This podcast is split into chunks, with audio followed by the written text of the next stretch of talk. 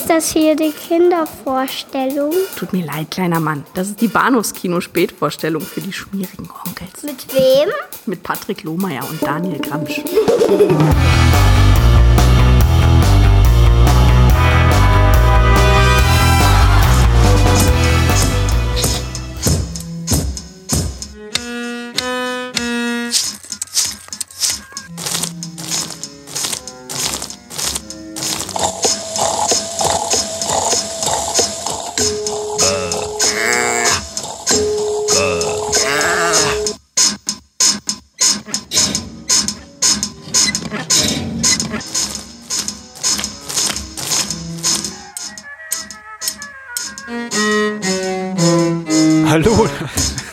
Was sage ich eigentlich immer seit 328 Episoden? Hallo, herzlich willkommen beim Bahnhofskino. Äh, Hier ist euer mh, Horst. Nein, euer. So weit kommt's. nochmal, nochmal. Hallo und herzlich. Nicht lachen. Ich bin ein wirklich. Also wirklich. Das ist, das ist vollkommen unangebracht, Daniel. Total. Ja. Hallo und herzlich willkommen zu Episode 300. Ist es jetzt gut? Ich wollte gerade sagen, wo wir doch so geschmackvolle Themen haben. Genau. Ja. Jetzt tun wir einfach so, als hätte man nichts gesagt. Natürlich. Hallo und herzlich willkommen zu Episode 328 des Bahnhofskino Podcast. Äh, mein Name ist Patrick und bei mir ist der Daniel. Hallo. Hi, hi. So ist es. Und äh, das ist ja gerade nochmal gut gegangen. Na, ich glaube ja nicht so. Ja, ja. Die reicht, mir reicht schon lange. Ist bei der Filmauswahl alles gut gegangen? Sind wir damit zufrieden? Das wird sich ähm, im Laufe des Abends herausstellen, hoffe ich mal. Wir sprechen über Delikatessen von Jean-Pierre Jeunet und Marc Caro. Das ist richtig, oder? Ja, super. Oui. genau. Und über Vidocq von Pitoff. So heißt der äh, junge Mann. Ja, es gibt ja.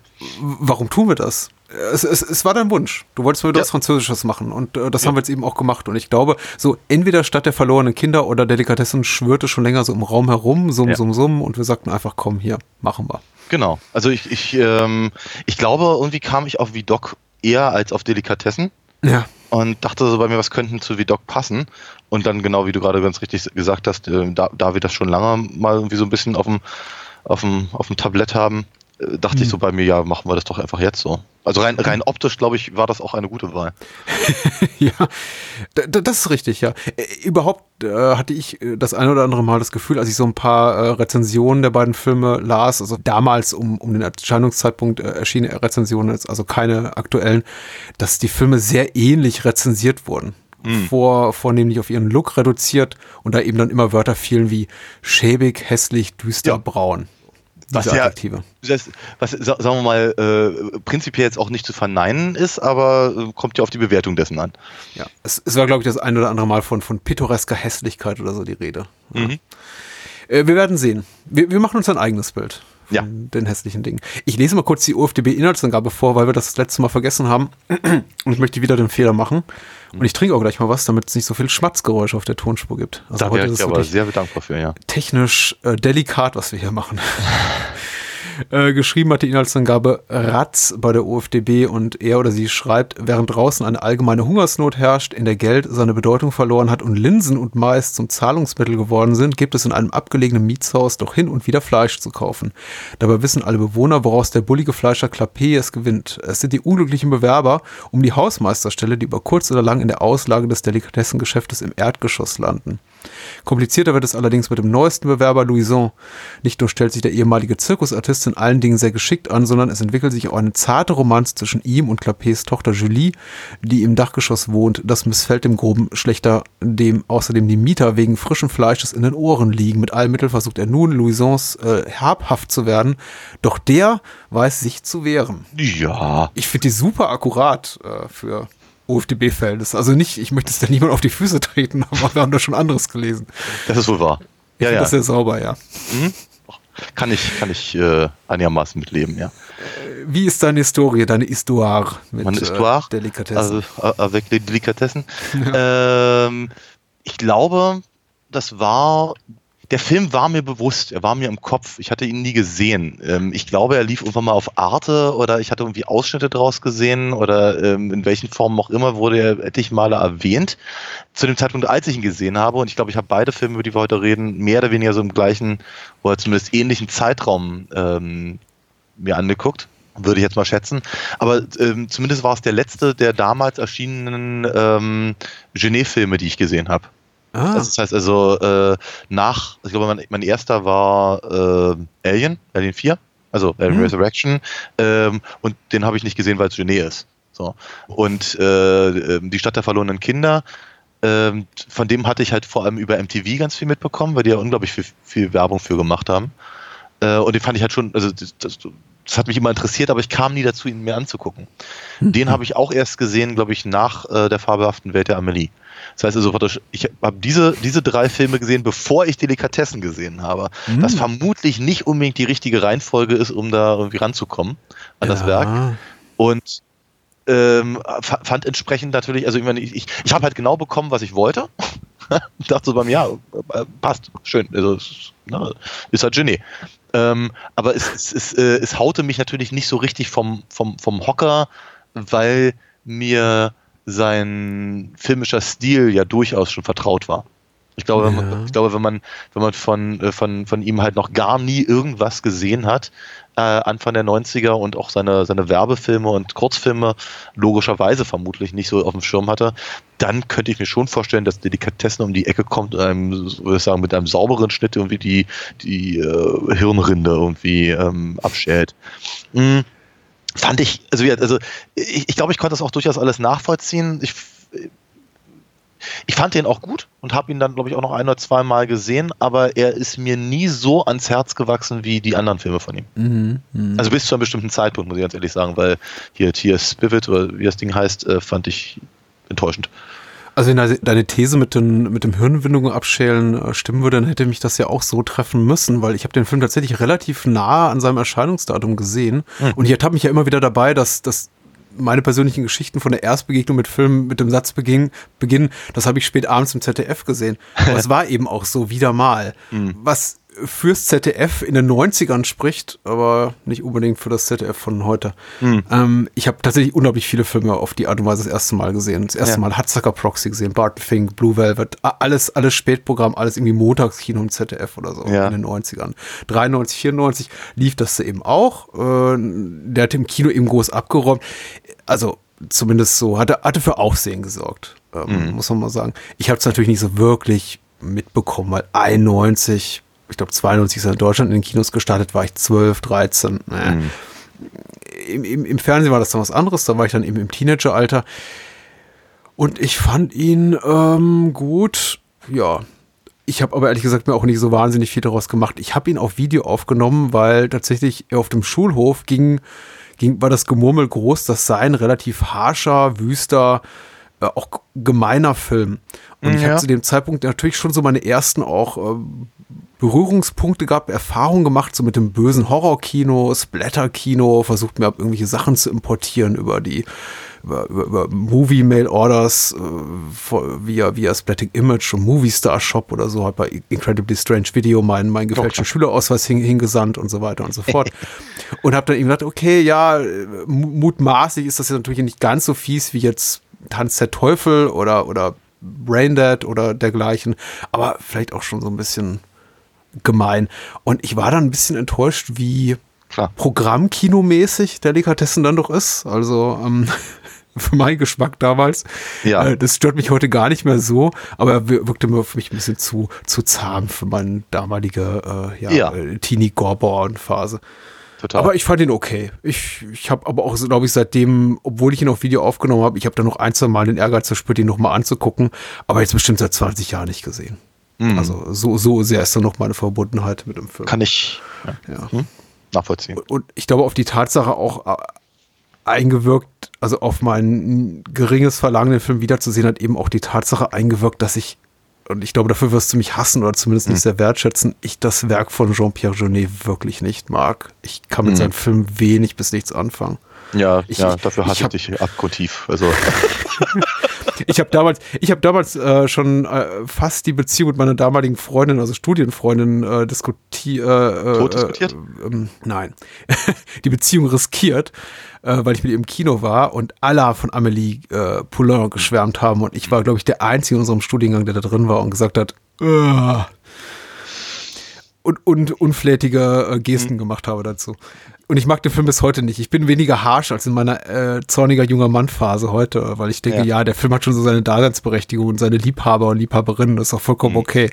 Ja, klar, der Zynismus ist in Amelie deutlich weniger ausgeprägt als hier in Delikatessen, aber im Grunde ist das ästhetisch dieselbe Suppe und es hält, äh, hält eben auch dieselben wahllosen Grausamkeiten, die äh, Genet versucht als äh, humorvolle Frivolitäten zu verkaufen, aber einfach wirklich überwiegend gegen Minderheiten gerichtete ja. Gemeinheiten sind die mich ähm, rubben in the wrong way. Egal, ob es Amelie ist, ob es die verlorenen Kinder sind, ob es Alien Resurrection sind.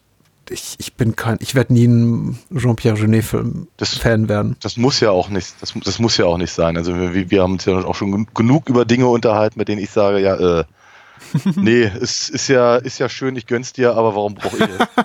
Also, ne, das ist, äh, kommt ja ehrlicherweise, wenn wir über sowas wie Fulci reden oder sowas, vermutlich häufiger vor, als ausgerechnet, dass wir über Genet reden.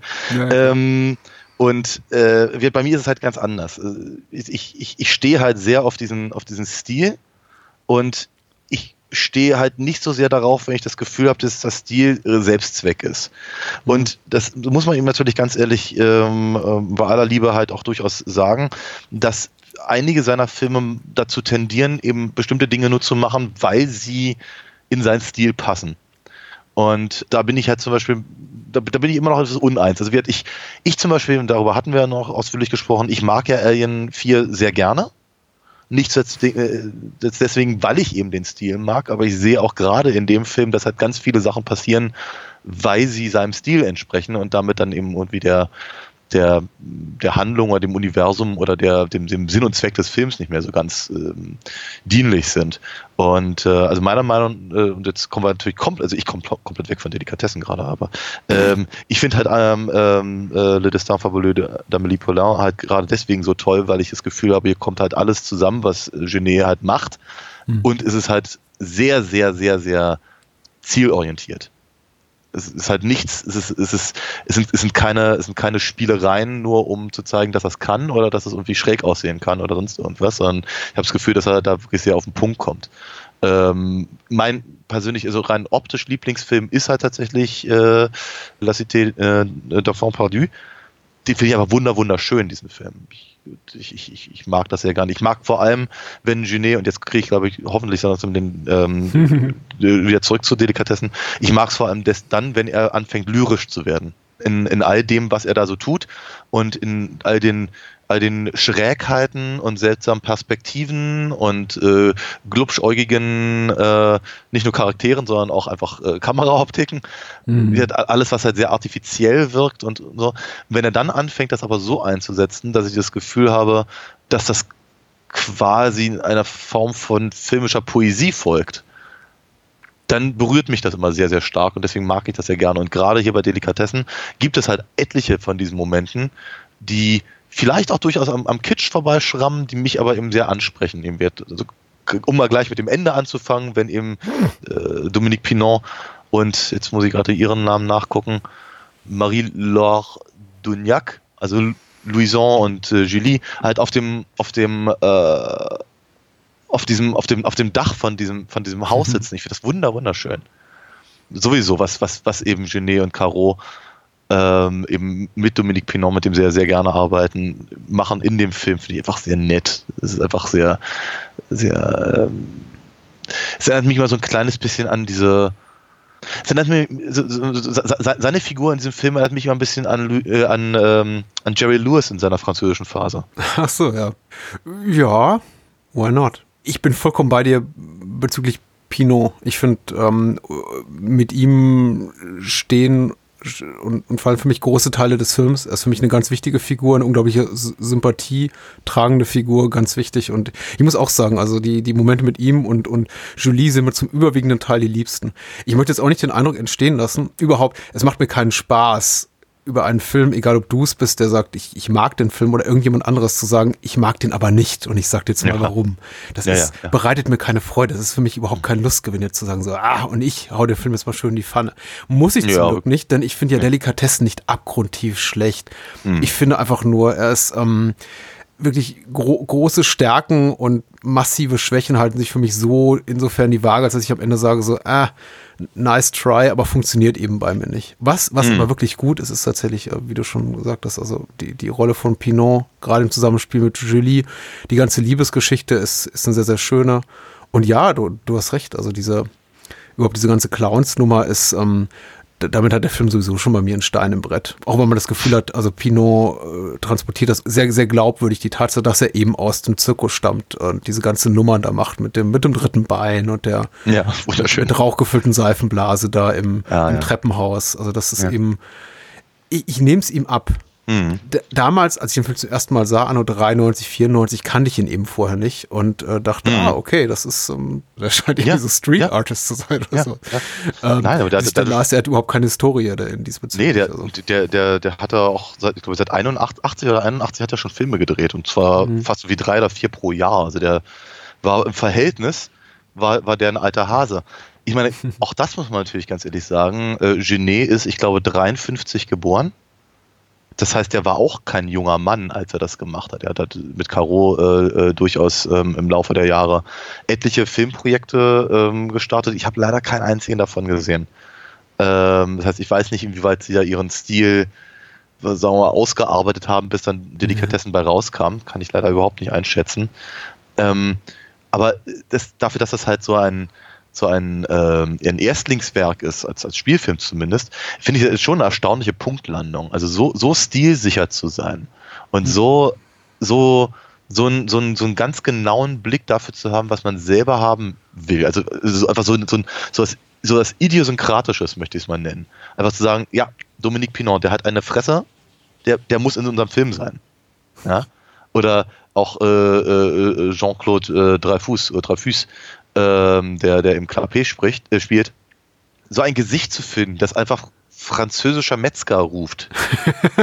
Ja, und, und ihn dann eben auch noch, auch noch in, eine, in, in ein solches Setting zu setzen und ihn auf diese Art zu filmen und, und, und die Kamera halt genau so auf ihn zu halten, nicht auf alle anderen Figuren, aber auf ihn, dass halt Mhm. genau das rüberkommt, was sie, also es ist, das Ding ist halt so, nochmal, etwas so auf den persönlichen Punkt gebracht und das, das muss niemandes andere Punkt sein. Dass, dass, dass, dass der gut angekommen ist offenkundig, ist, ist schön, aber ähm, das wirkt eben schon auf mich sehr erstaunlich. Also gerade äh, leider eben nicht in meiner eigenen Historie, aber zumindest ähm, so, so versuche ich es zu bewerten, weil der Film eben der erste war, den sie gemeinsam als Spielfilm rausgebracht haben, ähm, dass das fast schon und ich glaube, Caro kommt auch aus dem Comic-Bereich, also eben genau an sowas erinnert mich das.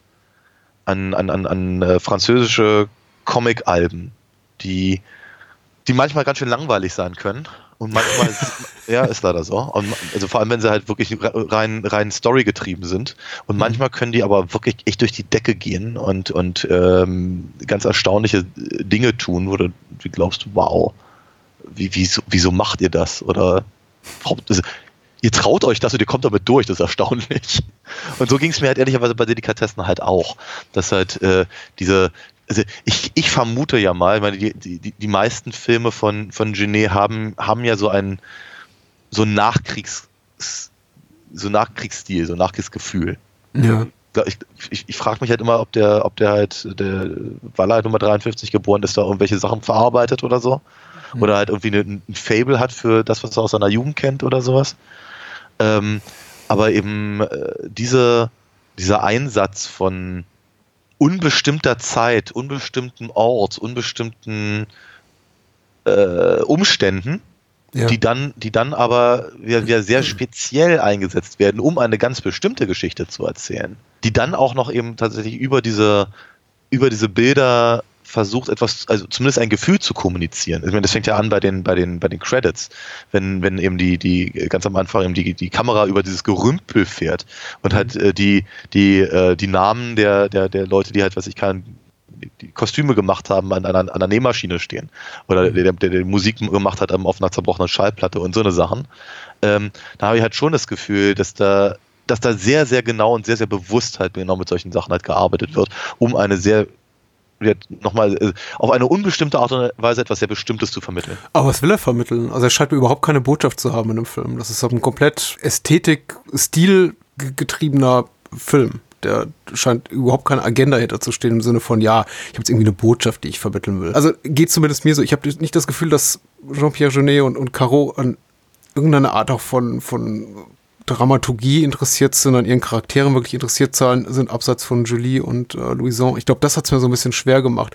Und das wäre noch nicht mal das Schlimme gewesen. Ich habe eben so das Gefühl, dass sie manche Figuren eben wirklich verraten und verkaufen einfach an die Ästhetik, die sie gerne irgendwie transportieren wollen.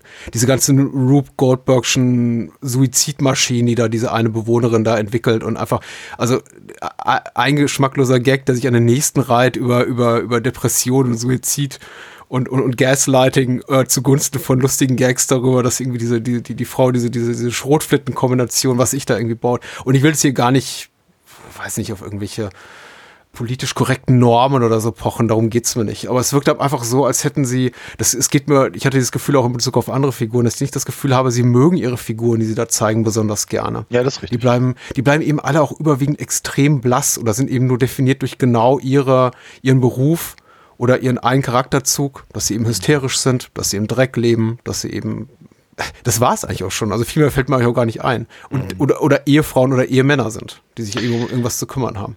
Also, und ja. Das, okay. und, und dann wiederum kam immer, bekam ich auch immer wieder Lust auf den Film, wenn dann eben auch wirklich wieder ästhetisch sehr reizvolle Dinge darin waren. Und der Film, du hast schon gerade diese tollen Opening Credits erwähnt, die sind super. Immer wenn der Film so vergessen hat, dass es, dass es, eine, dass es eine Geschichte zu erzählen gilt oder dass er eine Geschichte erzählen will, dann finde ich ihn eigentlich wieder sehr schön, wenn er so dieses Episodenhafte bekommt. Deswegen finde ich auch den Prolog so toll mit dem Mann da im, in, in Papier mhm. gewickelt in der Mülltonne und mhm. die Opening Credits und dann auch das, was, was Darius Conji da der, mit der Kamera macht, also auch ein toller Kameramann, dessen Arbeit ich wirklich extrem schätze, den wir auch schon ein paar Mal hier im Podcast hatten. Ja. Aber dann kommt er eben immer wieder zurück zu dem Punkt, wo er sagt, aha, und hier ist die Geschichte, hier sind die äh, Troglodisten und äh, es gibt noch eine Liebesgeschichte und da bringen wir noch ein bisschen Eifersucht rein und dies und das und ich denke mir so, ah ja, bleib mir doch mit diesen ganzen Figuren weg, ich, ich mag die alle gar nicht. Okay. Äh, das war's. Okay nachvollziehbar. Alles total nachvollziehbar. Mein, meine Perspektive ist etwas, etwas, ich vielleicht, vielleicht mache ich es mir leichter. Ich kann das total verstehen. Ich kann es, ich teile es nicht. Mhm. Ähm, weil ich denke, ähm, also ich, ich glaube, ihr Anliegen ist natürlich in allererster Linie erstmal ästhetisch. Und ich finde das nicht schlimm. Ganz im Gegenteil. Ja, also ähm, ich finde, es ist, das ist, ähm, Terry Gilliam wäre ja auch so ein Beispiel, bei dem man irgendwie, äh, dem man das ab und an mal vorwerfen könnte und ich kann es halt nicht, weil ich es schön finde. Ich finde das, ich finde das überhaupt nicht, überhaupt nicht ehrrührig ähm, zu sagen, ja, ihr Anspruch ist halt in erster, allererster Linie mal ein ästhetischer. Ähm, ansonsten hast du völlig recht, das Ding ist episodisch und ja, sie mögen ihre Figuren nicht. Sehe ich ganz genauso, also die wenigsten. Und das ist, glaube ich, aber auch, das ist programmatisch. Ich glaube, das, das, das muss so sein. Ähm, weil du hast ja ein Haus voller Kannibalen ob die jetzt wollen oder nicht. Deswegen glaube ich tatsächlich, dass wenn sie einen Anspruch, anderen Anspruch darüber hinaus haben, und ich möchte eigentlich da gar nicht zu viel reininterpretieren, weil ich glaube, der reicht, mhm. ähm, würde ich schon denken, dass er soziopolitisch ist. Die Tatsache, dass das eben alles aussieht wie kurz nach dem Krieg und wird, also ich habe nicht kurz nach dem Krieg gelebt, aber ich kenne genug Leute, die es taten und mhm. die eben auch durchaus so eine, so eine, so eine Geschichten eben auf Lager hatten, eben von, von, von äh, äh, Essensknappheit und so. Mein, mein, mein, äh, mein Englischlehrer äh, pflegte zu sagen, dass er äh, sich, sich nicht, nicht hundertprozentig sicher sein kann, was er als Kind eigentlich so beim, beim Fleischer gegessen hat. Ja. Das könnten rein theoretisch auch seine Nachbarn gewesen sein, ja? oder, oder eben sein, oder das, das, das, das Pferd von drei Straßen weiter das verendet ist oder irgendwas. Also, man weiß es nicht. Also, fand, es hat ihn halt immer irgendwie nur gewundert, dass der Fleischer immer erstaunlich gute Auslagen hatte dafür, dass es allen anderen schlecht ging. Mhm. So, und von, von, dieser, ja, von, von dieser Aussage ausgehend würde ich jetzt eben auch an, an Delikatessen rangehen und sagen, du hast hier halt einfach Leute, die haben eben alle, alle, äh, sagen wir mal, nicht nur, dass sie, dass sie, dass sie einen, Sockenschuss haben, ähm, sondern dass sie, sie, sie haben immer auch ein, ein gemeinsames Problem. Das heißt, also, du, hast, du hast eine, du hast eine, du hast hier praktisch eine Gesellschaft von Leuten, die nicht dazu gemacht sind, zusammenzuarbeiten oder zusammenzuleben auch nur, ähm, und sie müssen es trotzdem tun, weil sie ansonsten allesamt verenden würden. Mhm. Und entsprechend sind sie gebunden an diesen, an diesen, an diesen Fleischer, der zum einen zwar skrupellos ist, und der wird ja nun wirklich nicht positiv ähm, ähm, ähm äh, dargestellt, ja, ja, danke, gezeichnet. Äh, aber zum anderen hast du natürlich trotzdem in ihm eine Figur, der unter den sehr seltsamen Umständen und, und unangenehmen Umständen, in denen sie alle leben, sein Bestes gibt, damit die ein einigermaßen angenehmes Leben haben können. Aber die, die, die, äh, die Belastung, und die, das wird ja von fast allen Figuren in irgendeiner Form kommentiert, mal positiv, mal negativ, mal mit Gewissensbüssen, mal ein bisschen äh, hinterlistig, aber die Tatsache, dass sie im Prinzip von den getöteten Hausmeistern leben, geht ja an keinen von denen vorbei. Das heißt, sie machen sich alle mitschuldig und sie sind alle irgendwie in der Schuld von Clapet. Und eigentlich mögen sie das nicht, also sie mögen keine von diesen Situationen und haben dann noch ihre eigenen Sachen am Laufen in einer Welt, die halt ähm, offenkundig sowieso ko äh, kopfüber ist. Ähm, ja. Also von daher, da, da, da, da, da nochmal, ich, ich, ich würde beim besten Willen nicht so weit gehen und Genet und Caro ähm, irgendeine und einen satirischen, aktuell, also damals 91, französischen Gesellschaftsansatz äh, unterstellen wollen. Würde ich nicht machen.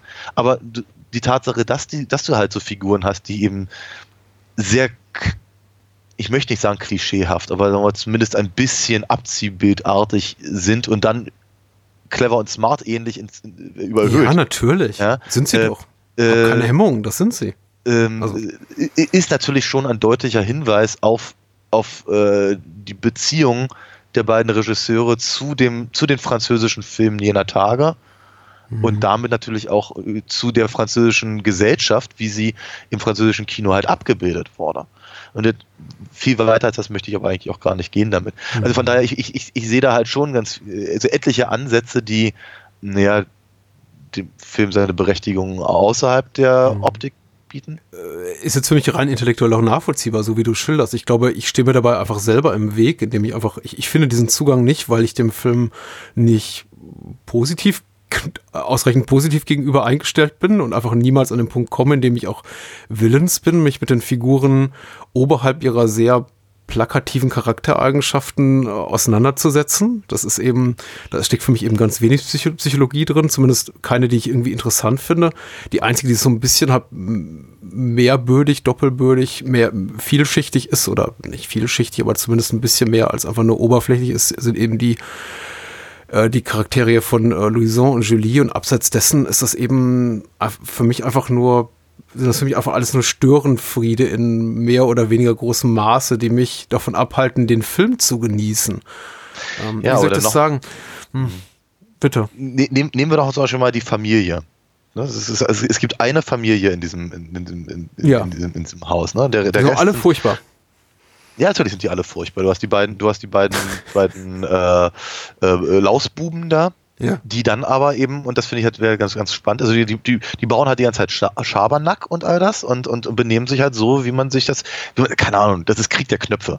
So, ganz einfach. So, das, das, sind einfach, das sind, das sind, das sind die Figuren der französischen Lausbuben. So. Und ähm, die, die dann aber ganz verzaubert sind eben von äh, Louisons äh, Zauberkunststücken. Klar, viel, viel mehr kann da, kann, kann da nicht sein. So, und jetzt denk mal drüber nach. Diese beiden Kinder sind abhängig von ihren beiden Eltern, die ihnen Essen auf den Tisch stellen. Das Essen, das von Clapet kommt, der dafür die Hausmeister umbringt. Den, den Psychoschaden, den die beiden Jungs haben, mhm. der, der muss ja irgendwo hin. Also von daher ist es eine ganz interessante Frage, warum ist denn, also warum sind die beiden denn halt so diese, diese, diese Abziehbilder von äh, eben all, all, den, all den Figuren, wie, wie, sie eben auch im Nachkriegskino halt gezeigt wurden, wie siehe Krieg der Knöpfe. Ja? Ja. Die Kinder haben ja auch Krieg gespielt damals in dem Film, deswegen heißt das Ding ja so. Ähm, also von daher also diese, diese, der, der, der Umgang mit der Situation, in der die da leben, in diesem Haus, die können nicht wirklich raus, alles drumherum ist total vernebelt, keine Ahnung, vermutlich ist eine Atombombe gefallen oder irgendwas. Ähm, und, und sie sind halt abhängig von einer, von einer perfiden und, äh, äh, und sagen wir zumindest in einer früheren Gesellschaft und in der in gewisser Weise auch ja ekelerregenden ähm, ähm, Situation, äh, die von den beiden Eltern aber durchaus ja gefördert wird, aus unterschiedlichen Gründen.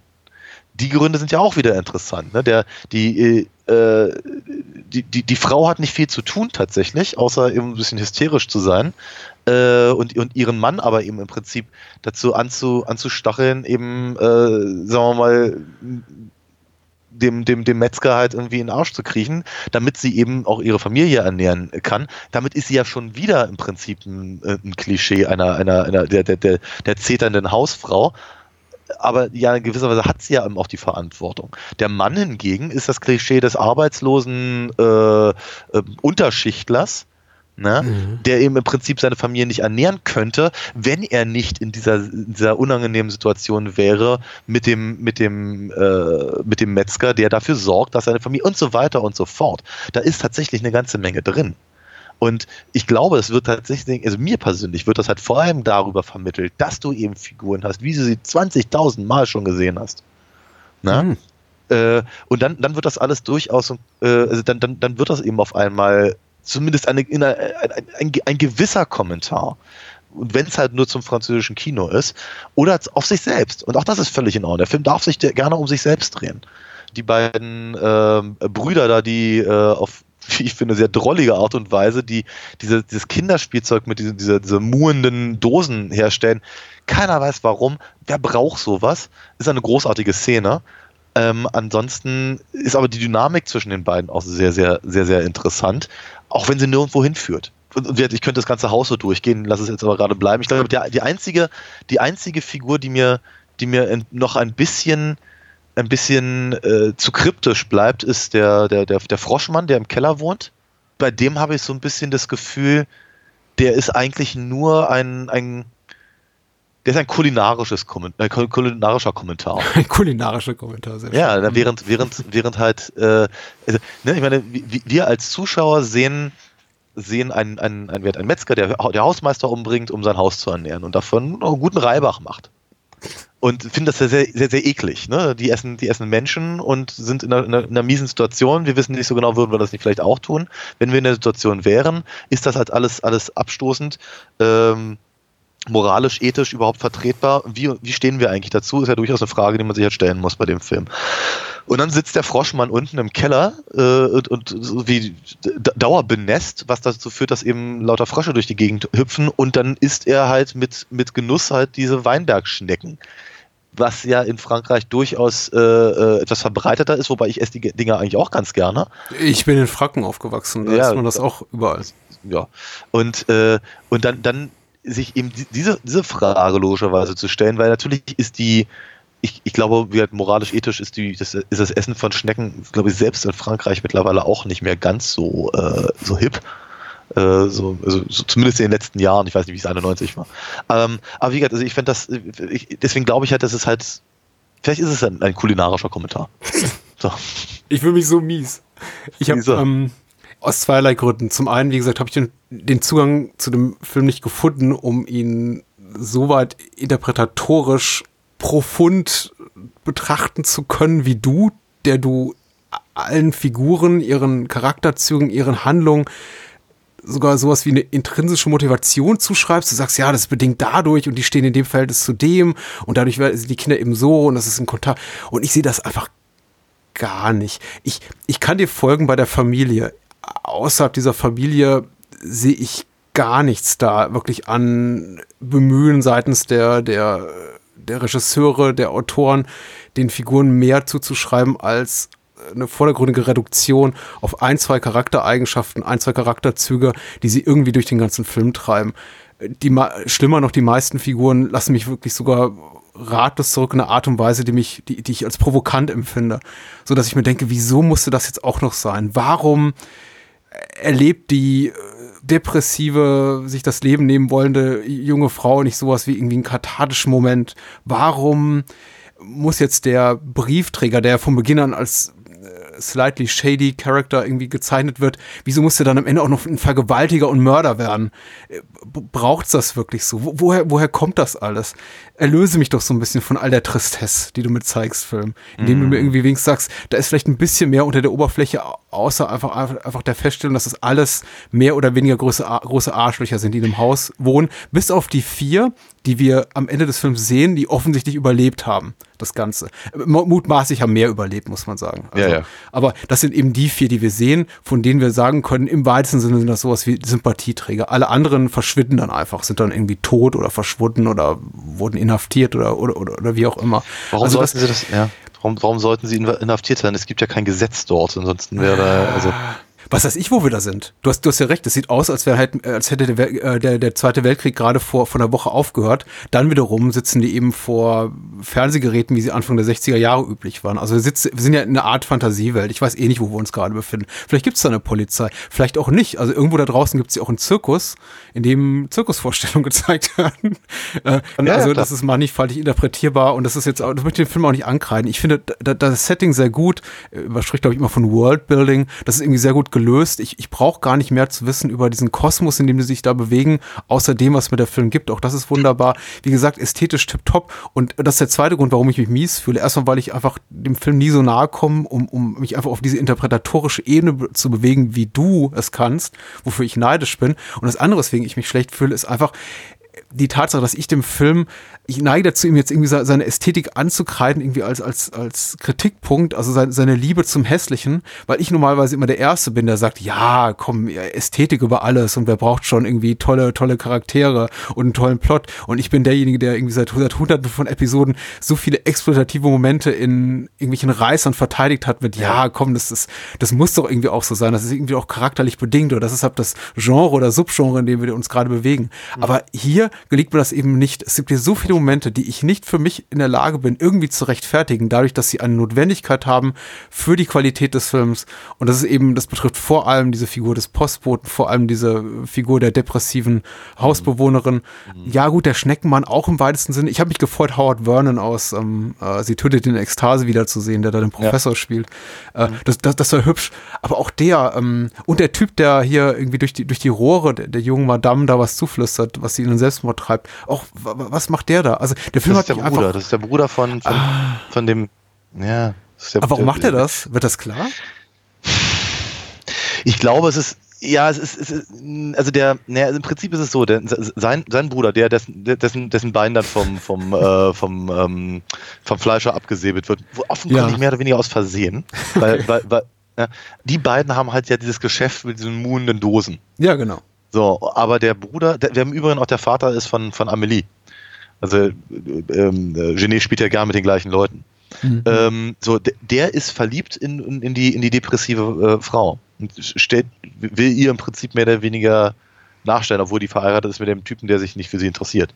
Ja, Und ich ja. glaube, sein Bruder versucht halt genau das zu verhindern, indem er sie aus dem Weg räumt, damit sein, damit der, der, mit, dem- mit dem Appenbein am Ende äh, letztendlich halt näher ihn nicht verlässt, weil er ist, ab, ist abhängig von dem, von, von äh, äh, davon, dass die beiden halt dieses Geschäft haben. Wie man ja auch Ja. sieht, wenn, wenn, wenn, der, wenn der Bruder dann irgendwann depressiv ist, weil ihm sein Bein fehlt und eben nicht mehr Lust hat, eben an diesen, an diesen muhenden Dosen zu arbeiten und der andere, der halt durch, durch, durchs Rohr flüstert, versucht das alleine zu machen, das funktioniert ja nicht. Mhm. Ne? Also praktisch, der, deren Geschäft ist tot. Wenn ihre, ihr Geschäft tot ist, kriegen sie keinen Mais. Wenn sie keinen Mais kriegen, dann können sie den Fleischer nicht bezahlen. Ja. Also die beiden sind eben genauso. Das ist halt, ich glaube, das ist, das ist so die, das ist so das Ding, das, was, ich versuchte vorhin zu erklären. Dieses Haus ist von sich, ist gegenseitig voneinander abhängig. Und eigentlich nicht dazu gemacht, davon, abhängig zu sein. Und in einer Situation, die halt für alle total pervers ist, und sie kommen da aber nicht raus. Weil wenn einer, ein einziger nur aus dieser Situation rausgeht, dann bricht dieses, dieses soziale Gefüge zusammen. Mhm. Und Ja, was ja natürlich auch, auch, auch wunderbar jetzt auf, auf einer audiovisuellen Ebene kommuniziert wird zu Beginn durch diese Montage, wo eben äh, Farbroller, Stimmgabel, Teppichklopfer, Luftpumpe, Cello, Ja. kritische Matratze im Gleichklang dann eben ertönen durch alle Stockwerke und Ja. das ja quasi sinnbildlich ist für die Dynamik, in der sich da die Hausbewohner zueinander befinden. Ja. Das finde ich zum Beispiel auch, ich meine, da ging ich auch noch mit, du, du siehst, ich finde dazu einen Zugang, wenn mir Ja. die Szene eben gefällt. Aber dann kommt eben die nächste Szene und die mich wieder so kalt erwischt, dass ich sage, oh, ich geht äh, Film weg von mir. Die, ich, ich, ich, ich mag diese Figur einfach nicht. Es ist halt für mich so ein Wechselbad der Gefühle. Ich möchte den Film jetzt auch nicht in Grund und Boden verdammen, weil da gibt es vieles, was ich mag. Aber es gibt eben auch vieles, was ich so haarsträubend unangenehm finde, ja. was mich wirklich, wirklich persönlich berührt, also auch da, auf, tatsächlich auf einer, auf einer Ebene, die mich, die mich wütend macht, die mich zornig macht bis zu einem gewissen Punkt, Aber das dass ich dann halt wirklich mich ausklinke emotional aus dem Film und hab, und das sind halt die zwei, drei genannten Figuren, die immer und wieder mal wieder auftauchen, von denen ich denke, hätte mir der Film die erspart, ich glaube, ich hätte so viel mehr Spaß daran gehabt. Ich glaube aber, das ist, ich glaube, das ist, das, ich glaube, das ist tatsächlich die Aufgabe des Films. Im, äh, Da ist der Film für mich eben auch tone deaf, also Ja. um, weil mir kein besseres Wort einfällt. Ich muss diese Szene nicht haben, wo kurz vor Schluss einem Mann, den ich kaum kenne, der einfach nur dick ist, das ist ein nennenswerter Charakterzug, etwas tollpatschig, dreimal in den Rücken geschossen wird. Das ist, das ist, das, da, da vergreift der Film für mich einfach im Ton. Weil ich, ich bin jetzt bereit für eine Materialschlacht in einer Endzeit-Fantasy-Komödie Mhm. Dingsbums, Mhm. aber das möchte ich nicht sehen. Ich möchte jetzt nicht keine Szene sehen aus Ein Mann sieht Rot 3, kur- kurz vor Schluss. Ja, damit, damit, ich weiß nicht, keine Ahnung, da, da mag ich gar nicht mit argumentieren. Äh, äh, Find, ja, finde ich jetzt, also gerade, also ganz ehrlich, wenn ich mir vor allem angucke, was wir sonst so an, an Filmen hier haben, ähm, Nein, es passt für mich nicht in diesen Film. Es geht nicht darum, dass Ja, ich die okay. Szene sehe und denke, ih, das ist ja widerlich, der wird erschossen. ja, Aber okay. Es gibt auch in Amelie diese, diese tonalen Brüche. Es gibt ja in fast allen Filmen von Jeunet und eben auch Caro, also zumindest die beiden, die sie zusammen Mhm. gemacht haben, diese tonalen Brüche.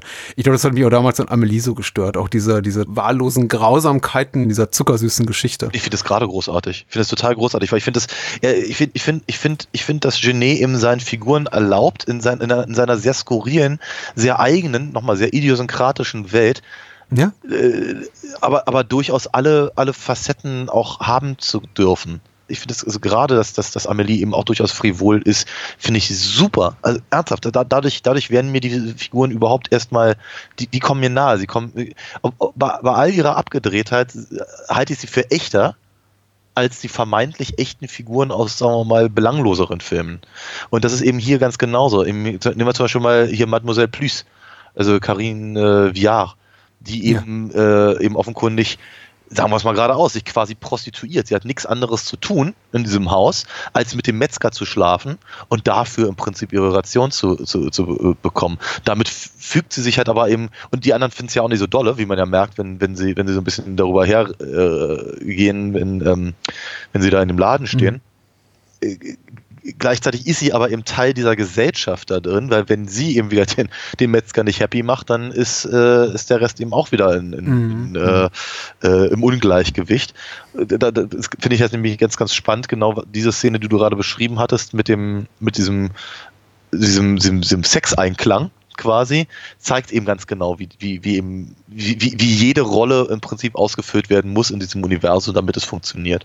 Mhm. Ähm, dass sie jetzt nur ausgerechnet diejenige ist, die sich dann eben aber auch gegen ihn stellt und damit in gewisser Weise fast schon mehr für den Zusammenbruch dieser Gesellschaft sorgt, als, äh, als nur ausgerechnet Louison, der, naja, da eigentlich mehr durch die Gegend hapert, äh, oder eben mit seiner, äh, zumindest, zumindest im gleichen Maß wie die Liebesgeschichte zu, äh, mit, mit Julie, ähm, finde ich ja eben auch durchaus interessant. Ich habe noch keine, keine Meinung, vielleicht kommt sie beim Reden. Ich, ich, du, ich habe keine, ich, ich habe echt keine Ahnung, ob manche Szenen da reingehören oder dazu passen oder nicht. Kann ich nicht sagen. Ich finde, ich finde die Troglodisten finde ich tatsächlich etwas schwierig. Also allgemein gesprochen, nicht nur der, nicht nur der Dicke, der erschossen wird, ähm, weil ich da eine, da, da eine Humorebene sehe, die mir nicht so ganz, ganz passt. Also das Mhm. ist nicht so ganz mein, mein Stil. Äh, und ich nicht so ganz genau weiß, was mir das eigentlich sagen soll. Weil es ist ja offenkundig so eine Art Gegengesellschaft, die sich für besser hält als die Fle Fleischfresser von oben. Das könnte natürlich sehr, sehr, äh, das könnte natürlich sehr aktuell sein, ehrlicherweise, das Thema. Ah, Delikatessen scheint auf jeden Fall ein Film zu sein, den, den Terry Gilliam ein paar Mal geguckt hat, bevor er 12 Monkeys gemacht hat. Also. Ja, aber wie gesagt, diese, diese, äh, wie, wie, was, was, Ja. was, was ihre Rolle da ist, und ich meine, sie sind ja letztendlich, da, da, da frage ich mich so ein kleines bisschen, ist das nur wirklich reines Action-Element, was da irgendwie noch reingebracht wurde, weil sie nicht wussten, wie sie den Film sonst irgendwie auf 90 Minuten bringen? Ähm, oder, oder, oder steckt da noch mehr hinter? Ist, ist, ist, ist, es, ist es im Prinzip der Versuch zu zeigen, guck mal, auch eine andere Gesellschaft ist nicht besser? Dafür, dafür erfahre ich, glaube ich, auch zu wenig von denen. Und äh, Es ist so ein vager politischer Kommentar im weitesten Sinne. Ne? Counterculture ist auch nicht das, was ihr wollt. Guck mal, die sind genauso irgendwie hemdsärmelig, tapsig und irgendwie fehlgeleitet, irrgeleitet wie ihr auch. Aber du hast vollkommen recht, die sind eben dafür auch nicht ausgearbeitet genug. Man sieht eben nichts von ihnen. Ja. Nichts. Man erfährt nichts von ihnen. Dennoch haben sie ein paar, paar, paar sehr nette Szenen. Also, Ja, äh, klar. Ich finde find, find sie ganz amüsant, vor allem wenn sie eben dann Mademoiselle Plus äh, äh, ent, ent, entführen, habe ich, hab ich durchaus viel Spaß dran. Also das ist, Mhm. es, es ist nett. Ich finde auch, ich find auch nett, dass Marc Caro selber einen von, den, von denen spielt Ja. und so und äh, es ist, ist, ist ganz cool.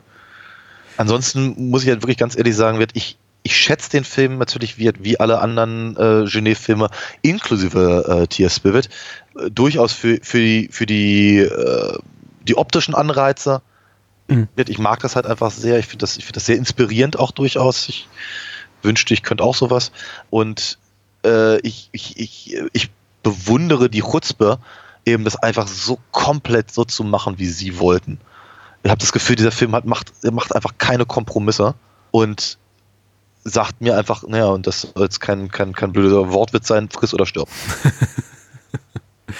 ich werde heute Abend nicht mehr mit mir ins Reine kommen, weil ich teilweise eben auch meinen eigenen Überzeugungen widerspreche, indem ich einige hier vor, vor mir geäußerte Dinge über den Film sage.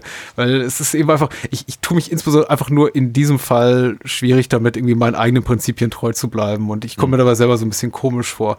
Und ich glaube, es liegt letztendlich wirklich daran, dass ich das Gefühl habe, der Film verdient sich diese Figuren und Momente und dramaturgischen Hakenschläge, so wie er sie zeigt, nicht wirklich, beziehungsweise bereitet mich nicht irgendwie darauf vor was auch wieder blöd klingt. Äh, ja, klingt nach, ähm, ich, ich, möchte, ich, ich möchte gerne einen Film haben, der genauso verläuft, wie, wie ich es von ihm erwartet habe. Und er darf sich irgendwie bloß nichts erlauben, was irgendwie aus der, irgendwie so, so, so ein bisschen aus der, aus der Art schlägt. Äh, was, was blöd ist. Aber die, die tonalen Brüche, zum Beispiel bei Amelie, die haben mich aus einem anderen Grund und weit weniger gewurmt, als, als sie es hier tun, weil sie für mich immer letztendlich noch stehen im Dienste der, der, der Thematik, der sich, dessen sich der Film annimmt. Während ich hier bei Delikatessen mehrmals, bestimmt ein Dutzend Mal dachte, wo kommt das denn jetzt her? Das scheint mir irgendwie aus einem völlig anderen filmischen Genre oder Subgenre gefallen zu sein, einfach weil es in der Tonalität so überzogen hart war oder so überzogen flapsig, auch respektlos gewissen Menschen mit gewissen Leiden gegenüber. Und ich weiß nicht, ob es damals bei Alien Resurrections diskutiert haben, da ist mir eben auch Dominique Pinots Rolle auch so ein bisschen irgendwie sauer aufgestoßen, tut sie bis heute, weil ich denke so, ah, es ist irgendwie, ich finde es immer schwierig, wenn halt Menschen ne, ne, mit der Behinderung gezeigt werden als, als sie definierende Charaktereigenschaft. Und das ist jetzt vielleicht auch etwas, wofür ich in den letzten Jahren sensibler geworden bin, als ja. ich es früher war. Aber ich, ich habe eben bei Delikatessen hier so das Gefühl, entweder zeigt mir etwas, was durchweg skurril ist, was wirklich einfach nur Banane ist, wo alle Figuren grenzwertig sind in der Art und Weise, wie die gezeichnet sind, ja. dann erwarte aber von mir nicht, dass ich sie ernst nehme. Okay. Oder investiere investier einfach bitte ein bisschen mehr Mühe, liebe, liebe Filmemacher, ja, und ähm, gib den Figuren etwas an die Hand, lass sie in einer Art und Weise handeln, die ich nachvollziehen kann. Okay. Und das kann ich eben abseits von Julie und Louison nicht in einer Art und Weise, wo ich mir oft dachte, so was? Wieso denn jetzt auch nur eine Vergewaltigungsszene? Woher kommt denn das? Klar ist der Typ unsympathisch, aber dann begegnet der Julie im und das Haus um sie herum bricht gerade zusammen und er geht auf sie zu und, und, und, schreit sie an, zieh dich aus, weil er sie offensichtlich jetzt vergewaltigen will. Und ich denke mir so, ja, im Ernstfilm, das Fass willst du jetzt aufmachen? Zum Glück wird er dann gleich auch für einen humoresken Effekt von, von einem Kronleuchter dann erschlagen oder so. Oder, oder stürzt irgendwo runter. Aber das sind eben so ganz viele dieser Momente, wo ich dachte so, war e, entweder oder. Nee, also, eben nicht. Entschuldigung, jetzt muss ich mal reingehen. Sorry, aber nee, sorry. Ernsthaft, das ist, ich, ich verstehe dich. Ich verstehe, dass man es so sehen kann, aber ich glaube, du liegst falsch diese, äh, gehen wir mal ganz zurück zum Anfang. Dominique Pignons und wir haben Pignons ähm, äh, Rolle in äh, Alien haben wir, haben, wir, haben wir ja schon mal besprochen. Ich glaube, dass eben seine Behinderung, dass er im Rollstuhl sitzt, eben ihn nicht definiert. In, definiert äh, in diesem Film seine stoische Art, damit umzugehen. Mhm. Ja? Er hat einen super super Rollstuhl, in dem Waffen versteckt sind und die Tatsache, dass er eben zum Beispiel dieses Messer nicht, nicht spürt, was äh, Ron Perlman ihm da reinjagt, ist etwas, was, ihn, was, was ihm, ihm später im Film tatsächlich zugutekommt. Mhm. Ne, das, ist, das, ist, das, ist, das ist ein wichtiger, ein wichtiger Punkt, der ihn eben als, als, als sehr wesentliches Mitglied dieser Crew halt in irgendeiner Form definiert und letztendlich dafür sorgt, dass äh, zumindest Ripley und Call rauskommen. Also von daher, nein, das ist, das ist, das ist eben, da macht sich keiner drüber lustig und es wird eben auch definitiv nicht ähm, als, als, als, als, so, als, wegwerfende Charaktereigenschaft da irgendwie eingeführt, die über nichts hinausgeht. Gleiches sehe ich im Übrigen auch bei der hysterischen Dame. Ja, natürlich, sie ist, sie ist ein, sie ist ein Klischee und äh, diese, äh, die, es, diese, diese, diese elaborierten Mordversuche äh, sind, sind eingesetzt für einen humoresken Moment, wie du es gerade ganz richtig gesagt hattest. Und dazu kann man natürlich auch äh, stehen, wie, wie man will. Aber die, der über, das, das Überziehen dieser, dieser Sachen ist, glaube ich, der wichtige Punkt dabei. Und nochmal die, die Art und Weise, wie sie eingebunden ist in diese, in diese Gesellschaft, in diesem, in diesem Haus, ähm, die meiner Meinung nach eben tatsächlich äh, steht eben für Filmgesellschaft an sich oder von mir aus auch Ja. französische Gesellschaft an sich. Ähm, und außerdem muss man ja auch ganz ehrlich sagen, offenkundig, ich meine, sie, sie hat da offenkundig ein Problem mit, es wird ja auch irgendwann aufgelöst, aber die Tatsache, dass sie sich halt so viel Mühe gibt und nicht einfach nur die Pulsadern aufschneidet, scheint ja zu zeigen, dass sie es eigentlich gar nicht will. So, also von daher, da gibt es noch ganz, ganz eine Menge andere Sachen, die man drüber sagen könnte, wenn man denn wollte. Ähm, der, dass der Postbote ein Arsch ist und, Hm. und, und, und äh, sie ja noch vergewaltigen will, das sehe ich tatsächlich ganz dring- dringend im genau im selben Kontext wie diese, äh, wie, wie diese Nachkriegs- äh, äh, die es da halt so gibt. Stell, stell dir mal nicht vor, dass, äh, dass, dass sowas nicht gerade in irgendwelchen ausgebrannten Häusern permanent passiert wäre. Ja? Äh, und zwar vermutlich von, von quasi der Normandie bis äh, Richtung Stalingrad. Also von daher, ich glaube, ich glaube schon, dass das, dass das also eine, eine, eine Person, die dermaßen triebgesteuert ist, wie der Postbote nur dargestellt wird, und natürlich auch ehrlicherweise die anderen Bewohner in diesem Haus, ähm, da sehr wohl genau in eine solche Situation reinkommt. Und natürlich muss man auch ganz ehrlich sagen, es ist natürlich ein Topos, der, äh, der eben genau in diese, in diese diesen Rettungsmoment, in dem das alles ja passiert. Äh, sie, sie- sie, sie will Louison retten, ähm, äh, die Troglodyten wollen äh, sie retten und äh, der Postbote kommt jetzt nun wieder zwischen zu sehen. Mhm. So. Also, das ist super. Ich find's total, ich find's spitze, weil, ähm, also überzeugst mich auch fast. Mein Maß an guter Laune hat sich gerade eben verdoppelt, weil ich das so schön finde, auf, auf welche, durch welche Brille man das Ganze sehen kann, was ich eben nicht tue. Weil für mich ist zum Beispiel diese Sache, dass alles hier in dem Film komplizierter ist, als es nötig ist, dass zum Beispiel irgendwie kein einfaches Kaffee und Kuchen Meet Cute stattfindet, sondern eben halt diese, dieses von Julie fein säuberlich äh, vorbereitete äh, Aufeinandertreffen, wo sie eben dann ihre Brille abzieht, weil sie sich vielleicht hässlich fühlt mit ihr. Einfach sowas als ähm, einer der vielen Auswüchse, eines der, der, der Leitmotive des, des Films, der inszenatorischen. Der Film macht eben alles komplizierter, als es notwendig ist. Oh ja. Wohingegen du sagst, ja, die Sache, dass sie das eben so kompliziert macht durch diese Ruth Goldbergschen Vari Varianten, diese Maschinchen, die sie da baut, äh, deutet eigentlich darauf hin, dass sie das ei- eigentlich gar nicht will.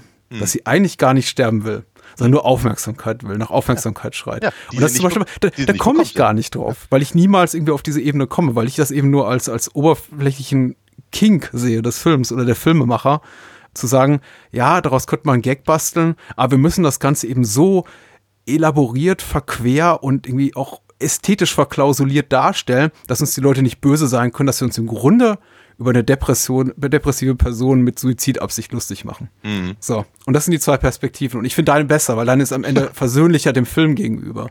Insofern möchte ich da gerne bei dir sein. Vielleicht komme ich da irgendwann hin. Aber mal gucken. Ich, ich sehe eben nur so, haha, guck mal, die Selbstmörderin. Äh, Ich wollte nur sagen, es wurde, es wurde, glaube ich, hier und da in der Kritik geschimpft über das, ähm, äh, über die Materialschlacht am Ende. Ich finde die ja super. ähm, und ich war insbesondere beeindruckt über ähm, die Dame, also die, die, die Ehefrau mit den zwei Kindern, Ja. die dann am Ende da im Türrahmen steht und offensichtlich ohne den Einsatz von Miniaturen davon fast von dieser riesen Flutwelle platt gemacht wird. Also sie haben offensichtlich wirklich einen Raum geflutet. Ist ein Set, klar. Aber das ist eine Menge Wasser, möchte ich mal sagen, was da rauskommt. Ja. Und das war also schon ein toller Moment. Respekt, Chapeau, wie auch immer. Hab ich ein bisschen, hast du Parasite gesehen? Der lief kürzlich im Kino vom Bong Joon-ho, der Film. Nee. Ah, da gibt es einen ähnlich tollen Moment mit Wasser. Aber äh, das geht schon auch so in die Richtung. Gut. Das war sehr toll. Wo kann man denn ähnlich tolle Momente hören mit dir? Ach so, so schnell geht das jetzt.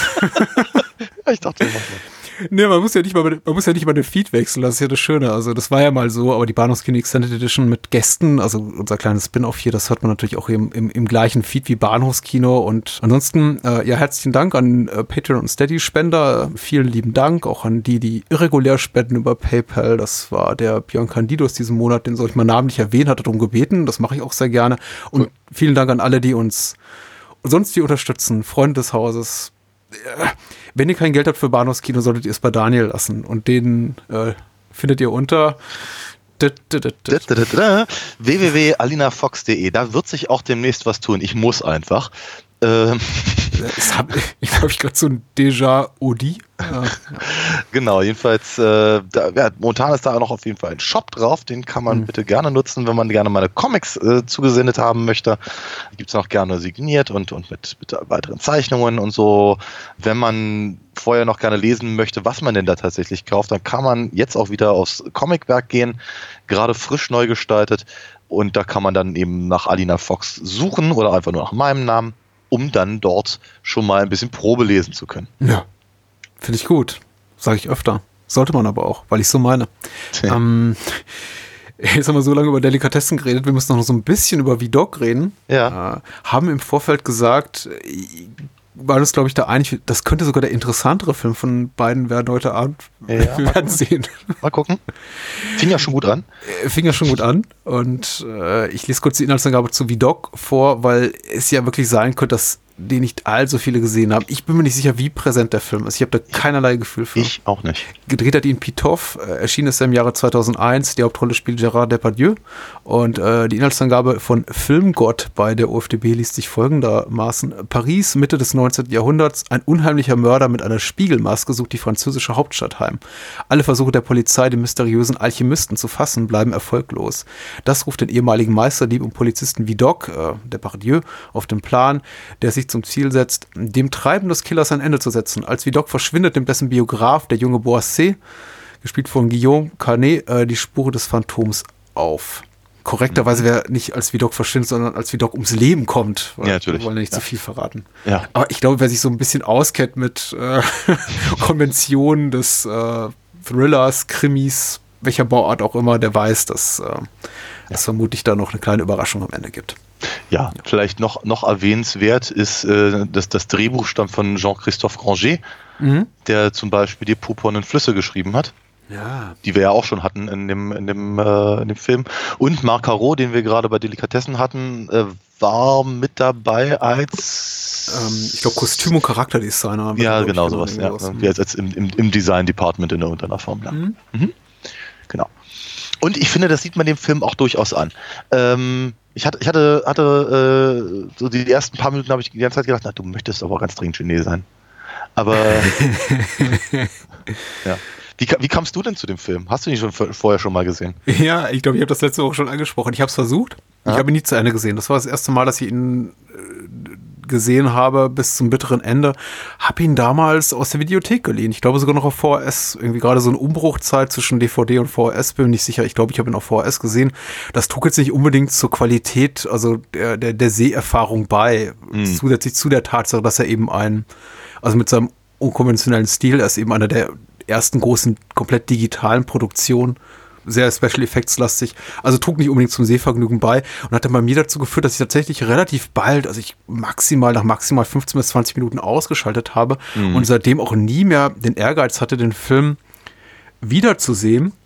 Ich habe aber, bevor du ihn vorschlugst, vor ein, zwei Wochen, ist mir eben so das, nicht das Sequel, aber ein weiteres, ein weiterer Vidocq-Film begegnet bei einem großen Streaming-Anbieter und ich dachte, Ja. ach, die machen immer noch Vidocq-Filme. Ja. Dann guckte ich immer eben nach und äh, sah, ach, die machten schon immer Vidocq-Filme. Ja. Ähm, oder Serials. Genau. Insofern, ja, mehr und mehr Lust drauf bekommen, jetzt irgendwie in der Vorbereitung und äh, war das sehr dankend entgegengenommen, weil ich, ich, ich gebe Filmen gerne eine zweite Chance. Und ich muss auch sagen, äh, meine, meine Haltung dem Film gegenüber hat sich deutlich gebessert vom, vom gegenüber dem letzten Mal, wo ich einfach sagte, oh, ist das hässlich. ich, ich will das nicht weiter gucken.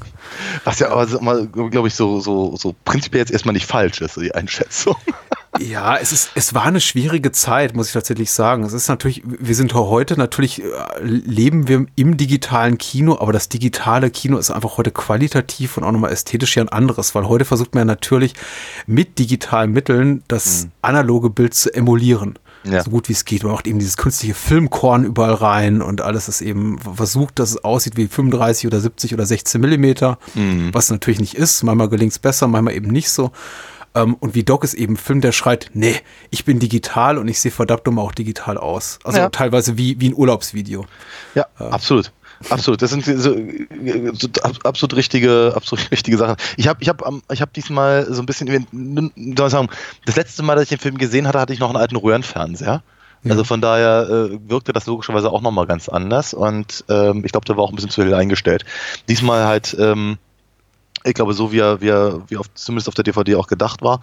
Ähm, und ich dachte, ja, Urlaubsvideo war nicht das, was mir durch den Kopf gegangen ist. Ich dachte so zwischenzeitlich, das ist so eine Mischung aus einer alten BBC-Fernsehserie, so aus den 70ern, so das Doktor, der Doktor und das liebe Vieh oder sowas.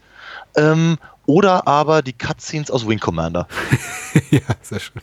Und ich muss auch ganz ehrlich sagen, ich, ich empfinde, ich empfinde diese, äh, diese, diese Dauerdigital-Optik als äh, anstrengend Mhm. durchaus. Also die, die auch wirklich über 90 Minuten zu ziehen, ah, da muss man sich schon ein bisschen drauf einlassen. Also, da, da, man muss es wollen. Und ähm, gleichermaßen finde ich es aber auch durchaus bewundernswert, eben genau das äh, zu, zu machen, was du gerade ge- beschrieben hast, zu sagen, ne, ich, äh, ich, ich, ich, ich, ich, ich nutze die aktuellen Möglichkeiten Mhm. genau so, wie sie sich mir bieten und mache einfach das mal das Beste draus. Mhm. Und, und, und, ich, und ich nenne das jetzt Stil. Also, sagen wir mal, rein künstlerisch finde ich es, glaube ich, nicht so gelungen wie eben zum Beispiel Genets äh, Ansatz, aber äh, auch, auch da sehe ich eine gewisse Chutzpe, die ich durchaus sehr, sehr gutiere. Zu, zum Background von Pitoff muss man sagen, er ist äh, Spe- Special Effects Experte oder äh, Visual Effects Experte oder so. Ich glaube, er macht beides, also sowohl Mhm. digital als auch irgendwie klassische, klassische Trickeffekte Ja. und kommt eben aus der, aus der Ecke. Er hat, ich glaube, in den letzten 20 Jahren tatsächlich auch nur drei Filme gemacht. Der, Mhm. der, der, der, der jüngste habe ich nicht gesehen. Das ist eine TV-Produktion, die er nicht mehr unter seinem Künstlernamen veröffentlicht hat, weil er meinte, dieser qualitativ zu schlecht. Also es ist eine in, in, in Rumänien gedrehte Science-Fiction-Produktion für den Sci-Fi-Channel mit John Reese Davis in der Hauptrolle. Da kann man sich schon einiges draus zusammenreimen aus diesen, aus diesen, aus diesen Fakten. Äh, und das andere ist eben Catwoman, den er aber eben unter seinem Künstlernamen Pitoff auch veröffentlicht hat allen Filmen, also zumindest Catwoman habe ich partiell gesehen und eben diesen in Gänze sieht man eben auch schon an, dass er das eben macht, was er macht. Also dass er eben sehr daran interessiert ist, an einer sehr eigenen Ästhetik, an Spezialeffekten und ähm, einfach auch einer sehr lauten Bildsprache. Ich habe es mir versucht, damit so ein bisschen gutierbar zu machen, indem ich mich eben an, an Michael Manns äh, frühe Versuche mit Digital Video und auch David Lynch Sachen äh, versucht habe zu erinnern, wie das damals wirkte. Und das sind beides Sachen, sei es Inland Empire, sei es sowas wie Collateral und ein paar Jahre später Miami Vice, ähm, die sind für mich tatsächlich gewachsen, weil ich sehe, was die Filmemacher damit gemacht haben. Also tatsächlich, warum sie digital nutzen. Bei äh, Lynch ist einfach eine ganz andere Dynamik dahinter, die Möglichkeit, irgendwie unendlich viele, viele Takes zu drehen, unendlich die, die Kamera überall mit hinzunehmen, einfach diese, ich glaube, auch ähm, inszenatorische Freiheit zu haben. Bei Michael Mann steht eher die Ästhetik im Vordergrund, die Möglichkeit, eben zum Beispiel Nachthimmel zu zeigen, der, bei dem du kilometerweit in die Ferne sehen kannst und wirklich jedes einzelne Licht der, der Stadt, also Miami in dem Fall, siehst, wa- was mit einer analogen Filmkamera nicht möglich wäre. Und deswegen habe ich eben auch, so bin ich auch an Vidog rangegangen, mit dem, mit der Frage, okay, warum, warum digital? Und ich bin, glaube ich, ziemlich schnell zu dem Schluss gekommen, es muss wegen der Nachbearbeitung sein, Ja. also der, der, Ja, ja. der digitalen Nachbearbeitung Bearbeitung des Bildes. Klar. Weil das zu Beginn noch nicht so präsent. Ja. Da gibt es so ein paar Digitalelemente, aber der Film, ich glaube, zum ersten Mal, wenn er so diesen Flashback macht und er zeigt uns dieses offene Feld, wo Menschen vom Blitz erschlagen werden, da zeige ich dann doch, ah, okay, da, da wollte jemand das Bild manipulieren. Ja, ja, ja, durchaus. Und das ist mutmaßlich, denke ich mal, dann noch einfacher auf digital. Ich glaube auch. Ich, also das, ist- das ist auch mein, mein Eindruck, dass sie gesagt haben. Also sie haben das, sie haben den Film. Es, es, gibt ja ein paar sehr hübsche Making-ofs dazu. Mhm. Ähm, also jetzt, es ist halt eine, es ist eine erstaunlich groß budgetierte äh, Produktion mhm. gewesen für französische Verhältnisse. Und äh, dennoch haben sie halt versucht, logischerweise das, naja, das rauszuholen, was man halt rausholen kann. Also sehr, sehr, sehr viel in äh, Bordeaux gedreht, wo es eben teilweise noch so aussieht, also zumindest in der Altstadt äh, wie, wie man sich halt zumindest Paris so ähm, äh, Mitte des 19. Jahrhunderts vorstellt. Ähm, sie haben aber auch durchaus an, an, an Orten in Paris gedreht und haben dann im, Prinzip das, das, das moderne Paris rausgeixt und dann Ja. eben ihre, ihre Computergrafiken raufgemappt. Und ich vermute mal, das ist nur, das ist nur eine, eine Spekulation, aber ich vermute mal, dass das halt, äh, wie sagt man so schön, jarring aussah. Also ich glaube, das ist tatsächlich einfach gebissen. Mhm. Und ich wenn, wenn, wenn du dann halt diesen, diese, ähm, äh, diese, diese herbe Stilisierung drüber legst, dann fällt das nicht so sehr auf, weil es halt immer im, im, in diesem, nochmal, du kannst es halt Stil nennen. Und da denke ich mal, äh, eignet sich halt diese, diese Art äh, der, des Drehens vielleicht dann auch ein bisschen besser. Und sie haben auch durchaus, ich meine, sie, sie, sie benutzen ja sehr viel Kräne und sehr viel, sehr viel Kamerafahrten und so, so, so eine Sachen. Ist vielleicht auch einfach leichter mit einer kleineren Kamera. Ich weiß nicht, ob es dir aufgefallen ist. Für mich war da auch nochmal so eine, so eine Qualität des Filmbildes er- erkennbar. Sehr, sehr unterschiedlich zwischen diesen Close-Ups, extremen Close-Ups, die der Ja. Film mal nutzt, und dann eben auch wieder den Digital-Trick-Szenen, die eben sehr klar wirkten. Und dann das eben diese, diese Close-Ups von Mündern und Augen und Nasen und Ohren, also Ja. vornehmlich von Körperteilen, die dann wirklich aber aussehen wie weiß nicht, bei der letzten Familienfeier mit einem besonders hässlichen Onkel gedreht. Ja, das war. Fand ich auch ganz interessant. Komischerweise, was heißt komischerweise? Ich glaube, es liegt einfach nur daran, ob du dich auf den Film einlassen kannst oder nicht, was ich jetzt eben diesmal konnte, mhm. verliere ich das mehr und mehr aus den Augen. Mhm. Ähnlich wie es mir jetzt äh, vor, vor ein paar Tagen ging, als ich, als ich The Irishman da im Kino sah, mit diesem De-Aging-Effekt und dann plötzlich einen De Niro zu sehen, der 40 Jahre alt ist. Und dann einfach denkst du so, hup, das ist doch nicht De Niro. Und nach, nach fünf bis zehn Minuten denkst du, ja, okay, dein Auge lässt sich eben drauf ein, dein ja. Auge und Hirn. Und ja. ähnlich ist es mir hier gegangen, muss ich sagen, ganz ehrlich, bis ich zu einem, an einem Punkt kam, und es hat nicht lange gedauert, an dem ich es nicht mehr als störend wahrnahm. Ich glaube, das einzige Mal, wo ich noch dachte, so, upsala, das waren so diese, diese stark digital nachbearbeiteten Effekte, die offenbar außen gedreht wurden, on location quasi wo du hast immer so diesen, diesen Halo-Effekt um, um die Figuren ja. rum hast, wenn dann halt genau die Hintergründe quasi ersetzt werden, also der mhm. echte Himmel durch einen künstlichen Himmel ersetzt wird. Ja. Aber so, solange sie sich so in Sets befanden, ja. war alles super. Und, und, und man muss auch ganz ehrlich sagen, die Sets sehen toll aus. Ja, ja, ähm, Also selbst, selbst eben ohne die, ohne die Effekte, die sie auf, die, auf den Film raufgepackt haben, auch das sieht man im Making-of, die haben da schon echt äh, gut gearbeitet. Also gerade eben hier der, der, der Verschlag vom Alchemisten mhm. mit den ganzen äh, Ketten, die da irgendwie rumhängen und ich vermute mal abge abgezogene Haut. Das sah mir sehr danach ja, aus. Es wird ja. halt nie genauer gesagt, aber es ist sehr unangenehm. Und so, das, das, das, äh, das, das sah eben auch im Making-of schon gut aus. Ja? Und dann eben mit, mit, den, mit, den, mit der Stilisierung drüber, ja, also, aber du hast natürlich völlig recht. Man muss sich darauf einlassen. Und entweder man mag es oder man mag es nicht, oder man findet es hässlich, oder man findet es gewagt, oder wie auch immer. Mhm. Ähm, äh, der, dafür, dafür, dass es so eine Riesenproduktion ist, und ich glaube, sie war auch sehr erfolgreich. Ich glaube, sie hat, hat, ganz schön abgeräumt bei den, weiß ich, den Cäsaren oder so. Wirkte erstaunlich wenig Mainstream-konform. Inhaltlich vielleicht eher als tatsächlich optisch. Äh, zu Beginn mehr als, also ich, ich fand auch, der Film hat mehr und mehr seinen Stil. Zu Beginn war ich ein bisschen frustriert und dachte, ah, das wird nichts, weil ähm, wir hatten gerade Darius Conji erwähnt und er hat natürlich auch Seven gemacht mit Fincher, das ist, glaube ich, das, wofür er maßgeblich berühmt ist, aber eben auch viele schöne Sachen mit Woody Allen und James Gray. Aber dann ich, ich musste sofort wieder an Konji denken, weil Vidok hat eben diesen, diesen Vorspann, das ist so ein 2001er Vorspann, der sieht eben aus wie bei Seven. Ich möchte nicht sagen, es ist eine 1 zu 1 Kopie, dafür ist irgendwie Seven noch so ein bisschen cooler, aber im Grunde hast du auch irgendwie diese, diese, diese, die, die, die Typo ist ähnlich, dann werden eben die, die Letter dann durchgestrichen. Und näher, näher, äh, das war aber nicht, das war aber nicht, das, was der Mörder tut, das war, das war im Prinzip die Vorgeschichte von Vidok. Ja, ja. Ja. Und die Morphing-Effekte. Ich meinte auch eher, glaube ich, das Technische, also das, okay. die, die, die, die ästhetische weniger als die inhaltliche Ebene. Okay. Das, das, okay. was der, das, das, was der Film erzählt, ja. Äh, in dem Moment ist mir schon klar, er hat eben eine sehr, sehr, sehr verkürzte Handlung, auch die, die Charakterzeichnung der Figuren ist sehr verkürzt, man erfährt nur so fragmentarisch, woher sie kommen. Ich fand es auch total äh, spannend in der Vorbereitung hier auf, auf unser Gespräch heute, mich ein bisschen zu wie Doc, also der historischen Figur, mhm. äh, einzulesen, ja. weil im Grunde spielt das im Film kaum eine Rolle. Es wird mal so nebenbei angesprochen, so, ja, du hast ja auch was auf dem Kerbholz, ja, ja, und komm weiter im Plot. Nee, aber das muss es auch nicht, weil das ist halt so, nee, du hast ja völlig recht, ne? Die, äh, die Figur von Vidocq äh, zieht sich natürlich einfach wie, wie Rotz am Ärmel durch die, durch die kulturelle äh, Bearbeitung. Mhm. Äh, ob das jetzt in Buchform ist, ähm, Balzac hat, hat, hat, hat äh, wenn nicht direkt über ihn geschrieben, aber zumindest äh, hat er sich inspirieren lassen, äh, was dann wieder Edgar Allan Poe inspiriert hat, was dann wiederum ähm, ähm, Arthur Conan Doyle ähm, äh, inspiriert hat zu Sherlock Holmes und so. Also Vidocq, der historische Vidocq wird ja gerne, gerne eben auch als, als, als Vater der modernen Kriminal, Kriminalkunst oder so äh, mhm. genannt.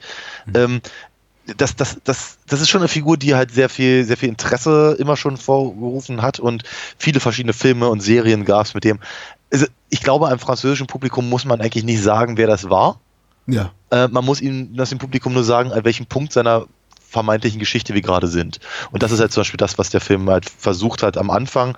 Und das versucht er, glaube ich, auch durchaus über seine eigene Erzählstruktur zu, zu, zu schaffen, indem er eben diesen einen natürlich ausgedachten Fall halt nimmt und dann im Prinzip äh, rückwärts das Ganze erzählt. Warst du enttäuscht? Habe ich auch ein, zwei Mal gelesen, ob des übernatürlichen Elements, weil ich habe eben in ein, zwei Rezensionen gelesen, so, ja, wäre doch schön gewesen, eine relativ geradlinige Krimi-Handlung äh, zu erleben, die auch wissenschaftlich erklärbar ist. Also es gibt Ja. zum, zu, zu Beginn so ein bisschen wissenschaftlichen Hokuspokus, sehen wir Ja. dann auch. Aber es ist irgendwie eben so, der Film suggeriert schon, dass er es irgendwie rational nachvollziehbar macht, was da passiert. Ja. Nur um dann am Ende zu offenbaren, nee, nee, das ist ja wirklich eine magische Maske, die hat irgendwie die, die, die Abgründe der menschlichen Seele offenbart.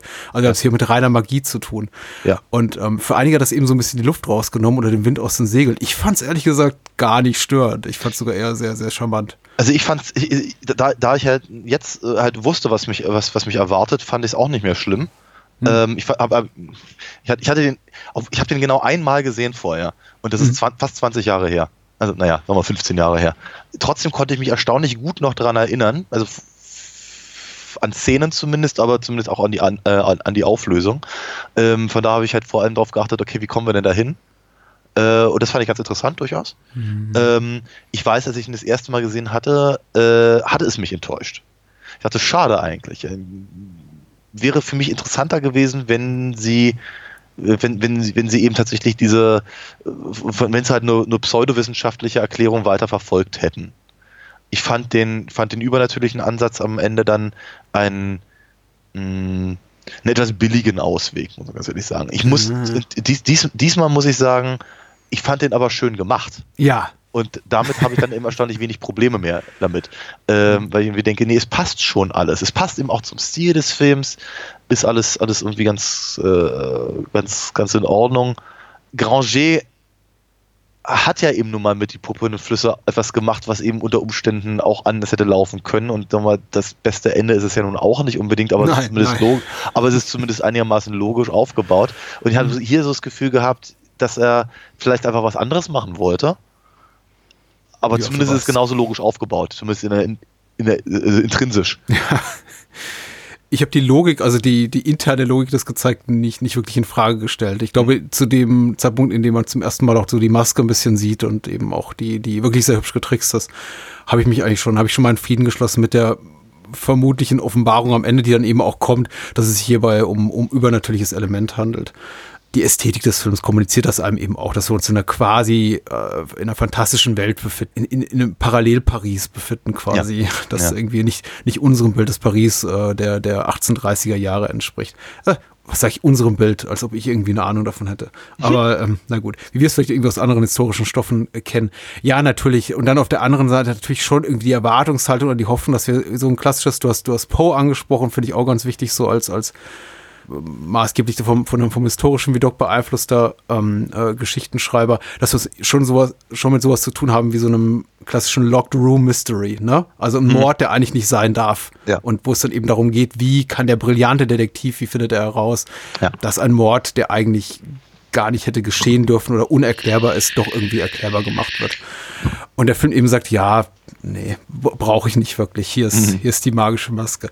Ja, äh, finde ich okay, aber das ist eben so ein bisschen auch ungleich zu Delikatessen, habe ich eben hier das Gefühl, der Film hat sich das durchaus verdient oder zumindest lässt seine sehr verkürzte narrative Ebene, die eben sehr, die eben seine Geschichte sehr elliptisch erzählt. Also da ist, ach, ich, ich, ich, ich schmeiß irgendwie mit, mit sinnlosen Fremdwörtern um mich rum.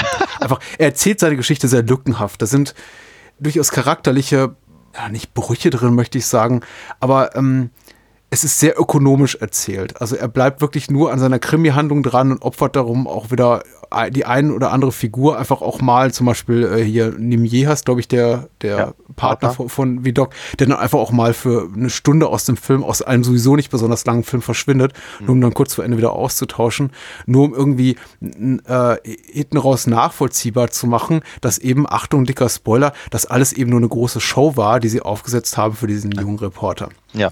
Ähm, anders wäre das eben einfach logisch alles nicht erklärbar. Sie müssen diese Figuren quasi aus der Gleichung rausnehmen, aus dem Film und uns einfach Szenen nicht zeigen, Momente einfach verschweigen, da spielt der Film auch nicht ganz fair, Ja. um am Ende für uns irgendwie einigermaßen befriedigend darzustellen, haha, hier, wir haben auch mit dir Zuschauer die ganze Zeit ein doppeltes Spiel gespielt. Wir haben dir Total. einfach Sachen nicht gezeigt, weil tada, wie Doc lebt, er ist nicht tot und das war alles nur eine Farce. Ähm, Richtig. Und da, das ist zum Beispiel auch- zum Beispiel auch ein Punkt, der mich damals sehr gestört hatte. Also, Was ich damit sagen wollte, ein magischer Trick und damit deswegen auch die Maske als magischer Trick nicht für Ja. mich so stören. Ja. Wird aber, was mich eben damals auch so gestört hatte, noch vielleicht auch ein bisschen beeinflusst von, von Dürrenmatt auch, dass der Ermittler im Prinzip der Böse ist. Ja. Finde find ich, fand ich eben damals auch super schwierig. Da habe ich ihm auch sehr, sehr genau diesmal drauf geachtet, wie das gemacht wird. Da dachte mir, oh, das ist gar nicht so unclever. Das ist tatsächlich, also du erfährst halt wirklich genau das, was, was, was du erfahren müsstest, wenn du eben weißt, dass der Alchemist im Prinzip eigentlich nur guckt, ob seine, ob seine, ob seine Spuren gut verwischt sind oder was er noch, was er noch erledigen muss, damit er nicht gefasst wird. Okay, doch, doch, es passt, es ist in Ordnung. Es ist, es ist, es ist nicht so doof, wie ich ursprünglich dachte. Weil eigentlich ist es ja schon so, das ist ja so, so, so, so, so, so, ein, so ein Grund, so eine Grundannahme eines guten Krimis, dass eben der Ermittler nicht der, nicht der Täter sein kann. Ja. Um, um drum rumzukommen, gibt es ja verschiedene Möglichkeiten, wie weiß ich, Amnesien oder gespaltene Persönlichkeiten oder Ja. was weiß ich, keine Ahnung, aber eben sagen wir mal so grundlegend. Also das ist ja hier alles nicht der Fall. Einfach zu sagen, okay, der, der Figur, die wir folgen, durch die, durch deren Augen sich im Prinzip der Fall ähm, äh, uns auch erschließt, ist aber eben tatsächlich derjenige, der eben gerade versucht, eben seine, wie gesagt, seine Spuren zu verwischen. Das ist, das ist tatsächlich nicht unclever. Also, Es ist, ist, ist gut gemacht. Es ist jetzt nicht so auf der künstlerischen Ebene wie, ich, ich kann den Namen des Romans nicht sagen, aber Garth Christie hat damit irgendwie einen großen Durchbruch gehabt, also Mhm. mit dieser, mit dieser, mit dieser Prämisse und ist super davon gekommen. Also ich, Mhm. ich möchte den Namen des Romans nicht sagen, weil dann ist Dann- er der größte Spoiler aller Zeiten. Ja. Aber es ist sehr gut und man sollte das Gesamtwerk von Frau Christie lesen. Äh, nein, aber ich finde es auch hier tatsächlich, ich, ich finde es relativ gut gelungen. Also ich habe mich nicht darüber geärgert und das liegt eben nicht zuletzt daran, dass der Film eben unglaublich temporeich ist. Also er fühlt sich, äh, es ist gut 90 Minuten und fühlt sich an wie, wie halb so lang. Ähm, weil unglaublich viel passiert und bevor man überhaupt beginnt, irgendwas in Frage zu stellen, kommt eben das nächste, die nächste mehr oder weniger interessante Szene um, um die Ecke und erschlägt einen gleich. Womit ich jetzt nicht sagen will, dass alles wahnsinnig toll ist. Also es gibt diverse Momente, in denen ich dachte, ja, brauche ich das jetzt wirklich? Ist das so interessant? Ach, guck mal hier, schön ist zum Beispiel, wenn ich jemanden sehe wie Edith Scope äh, aus einer meiner Lieblingsfilme, die spielt die Tochter aus äh, in, in Les Yeux sans Visage, dem Franju-Film, dem, über den wir auch mal unbedingt reden sollten, Augen ohne Gesicht. Hier als Puffmutter und dann verschwindet die ganz schnell wieder und dann kommt, äh, und ich denke, ach schade, aber ach, da kommt, da wartet ja schon die, die, die nächste. Und dann wird irgendwie ganz, ganz, ganz spät noch irgendwie die Frau von dem äh, Mordopfer, ist es der Kommissar oder der Arzt Lafitte eingeführt, die Morphium, Arzt, äh, ja genau, Opium oder Morphium, Opium ist es. Mhm. äh, und ich dachte, ach, was hat die hier zu so, so suchen? Die war die ganze Zeit nicht da. Ups, wird sie umgebracht. Und die nächste Figur. Und Ja. ähm, Ja, man kommt gar nicht so zur Ruhe. Mhm. Was im Grunde ja auch wieder so eine Art Zaubertrick ist irgendwie auf der Bühne, der ja auch maßgeblich damit beschäftigt ist, dich als Zuschauer deinen Blick in, in Richtungen zu lenken, Mhm. die eben notwendig sind, dein hinters Licht führen, hinters Licht geführt werden für das Funktionieren des Tricks. Ja. Und der Film macht das eben mit Tempo. Ja. Und ähm, ich finde das gar nicht so verkehrt. Ja. Wie gesagt, ich glaube, wenn ich jetzt anfangen würde, zu viel drüber nachzudenken, wird der ganze Film so in sich zusammenfallen. Ja, die, die, die, die Möglichkeit besteht. Ich meine, ich, ich fand auch damals etwas ersch erschreckend, dass eben wie Doc selber relativ wenig auftaucht. Also Gerard Ja, Depardieu ist ne? zwar, ich meine, Depardieu ist Depardieu, das heißt, er ist Er ist ganz schön behende für einen stark übergewichtigen Mann Mitte 50. Also, Ja, aber er hat, aber, aber, aber er hat eben, aber er hat eben eine gewisse Präsenz. Ja, und ja, das kann man ihm nicht absprechen. also ich habe zwar schon das Gefühl, dass er so in den letzten 10, 15 Jahren eigentlich nur noch damit arbeitet und nicht mehr wirklich spielt. Ähm, und äh, zu Vidocs Zeiten war das eben auch schon durchaus Teil des Ganzen. Aber weil er eben eine gewisse Präsenz hat, äh, ähm, bestimmt er die Szenen, in denen er ist. Das ist schon, ist schon toll. Das, ist- das habe ich mir gerne angeguckt. Aber ich habe mich trotzdem damals wie heute auch gewundert, wie wenig er tatsächlich in dem Film äh, wirklich ist. Ähm, und wie sehr aber eben trotzdem die ganze Geschichte von seiner Figur halt in irgendeiner Form getragen wird oder wie man es immer nennen möchte. Ich glaube, ich glaube, wenn man, wenn man, wenn man anfängt darüber nachzudenken, dass der Film so heißt und eigentlich seine Geschichte erzählen sollte und äh, es aber eigentlich gar nicht so richtig tut oder nur hintenrum, dann würde es vermutlich auch zusammenfallen.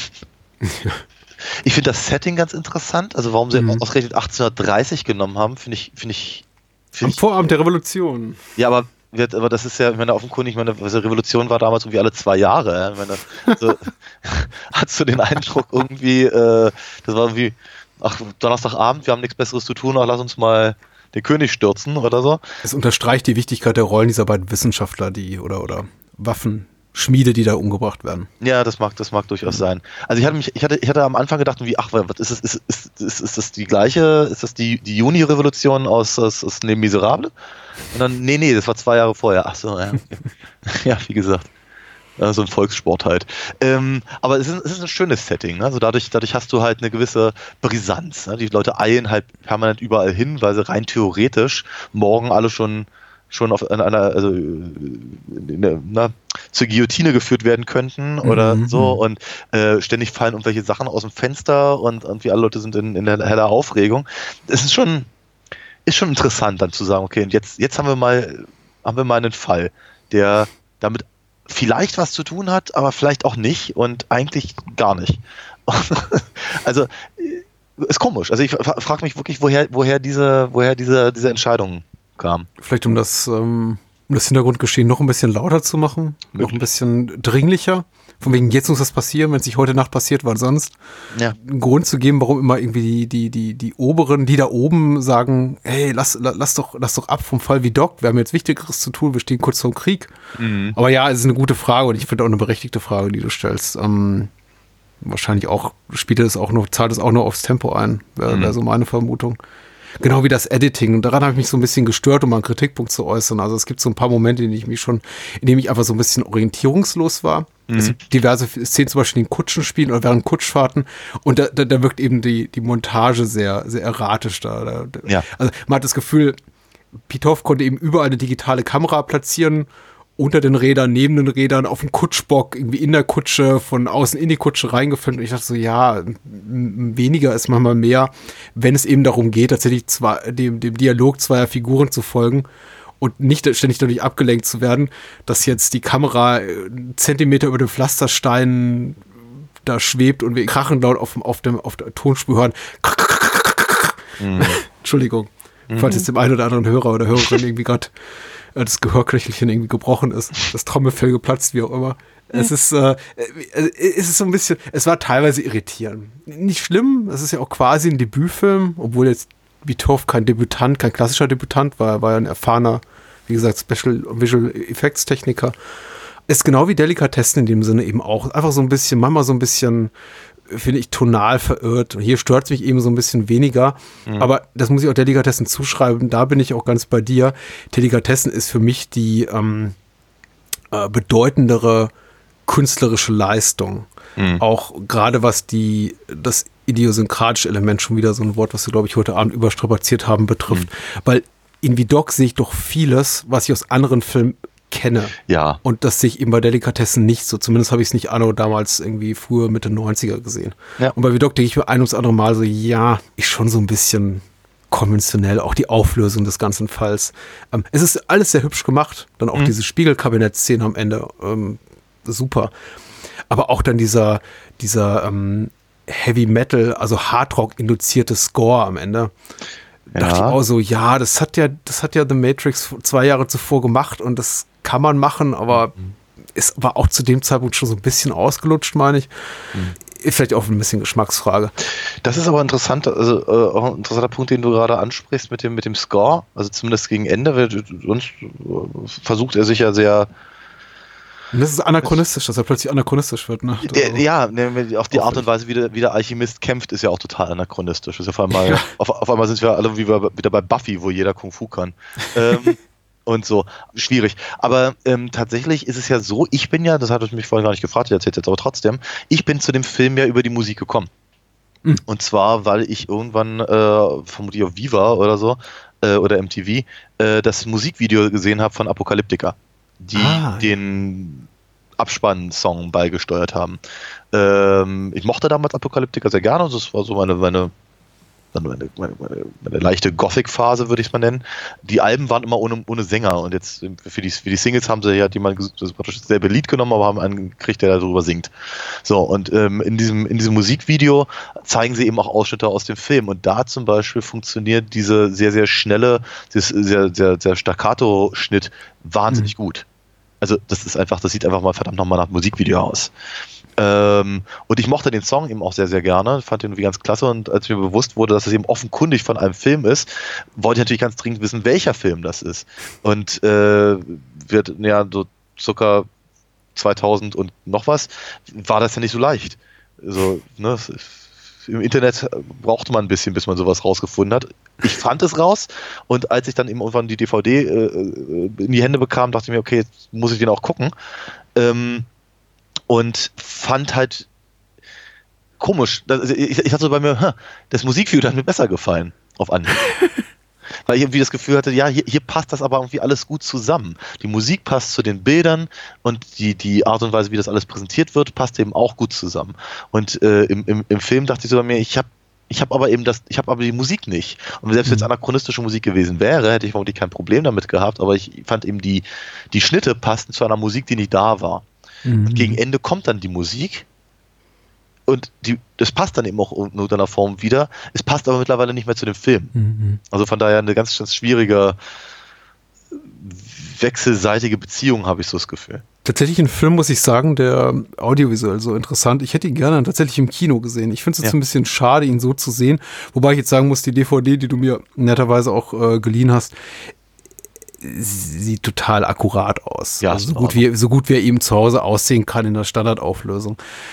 Dennoch, ähm, man, man sieht eben, da steckt sehr viel Kohle drin, also eine wirklich große Produktion auch, ist äh, dennoch so ein bisschen in Deutschland zumindest unter ja, ferner Liefen gelaufen. Also hat, glaube ich, auch nur eine Festivalpremiere gehabt, hier beim Fantasy Filmfest. Da passt auch gut hin. Ja, tatsächlich. Und ist dann eben sofort meines Wissens nach in den Videotheken gelandet, wa was ich eben schade finde. Also man kann von dem Film halten, was man will. Die Tatsache auch kritisieren, dass die, dass die Ästhetik nicht jedermanns Sache oder jeder Frau's Sache sein wird, dass äh, Depardieu zu wenig in dem Film ist, dass sich überhaupt zu wenig um Vidocq dreht in dem Film, der Vidocq heißt und so weiter und so fort. Aber ähm, ich finde ihn eben tatsächlich auf, auf rein äh, in Sachen Bild und, und Tonsprache so, so reizvoll, dass ich es eben sehr schade finde, dass er hier so Ja. hierzulande so ein bisschen den, den Anstrich des, des Zweitklassigen hat, einfach bedingt durch die Tatsache, dass er nie eine, also meines Wissens nach eine vernünftige Kinoauswertung bekommen hat. Möglich. Aber, ich, aber auch das ist natürlich so ein Punkt. Also, das ist, das ist, das ist ja ein Los, das, das viele, viele französische, vor allem Genrefilme ja teilen. Ja. Ne, das ist halt, das finde ich eben auch durchaus schade, dass halt, äh, dass, ähm, also wenn es wenn, wenn's, nicht eben irgendwie so in die, in die ganz harte Ecke geht, äh, oder eben die, in die ganz seichte Ecke, kriegt man ja halt gar nicht so richtig mit, was da eigentlich so passiert. Wenn man eben nicht, keine Ahnung, ausgerechnet jeden, je- jeden Sommerurlaub in Frankreich verbringt äh, und, und da, würde ich sagen, sich einfach mal durch so ein, so so ein Fnack wühlt und äh, da irgendwie ganz, ganz zauberhafte Sachen halt dabei entdeckt. Nicht nur französischen Genre, Genrefilm. Ich glaube, die, die, die Fenster für diese Art von Veröffentlichungen, das war damals schon gegen die Tendenz dahin, aber die wird immer, immer kleiner und immer weiter schrumpfen. Also, wie gesagt, ich bin bis heute erstaunt darüber, dass es keinen Film von S. Craig Sala, also der unter anderem Born Tomahawk gemacht hat, Ja. aber eben auch andere wirklich, wie ich finde, sehr gute Filme bei aller, all, allen Kontroversen zum Trotz, bisher in Deutschland zum Kino, ins Kino geschafft hat. Das sind alles ab DVD-Premieren. Ja. Und ich meine, das sind eben, da spielen große Stars die Hauptrollen, genau wie hier auch ein großer Star die Hauptrolle spielt. Aber das reicht eben anscheinend nicht mehr, um, um profitabel zu sein. Und zumindest der Verleih, der dahinter sagt, sagt, nee, dafür extra Kopien zu machen. Dabei ist es heute so billig, Kopien zu machen. Man braucht ja noch nicht mal mehr Kopien, man muss alles nur auf eine Festplatte packen und ans Kino schicken. Also und nicht Ja. mal mehr das hochladen in die Cloud. Äh, was weiß ich.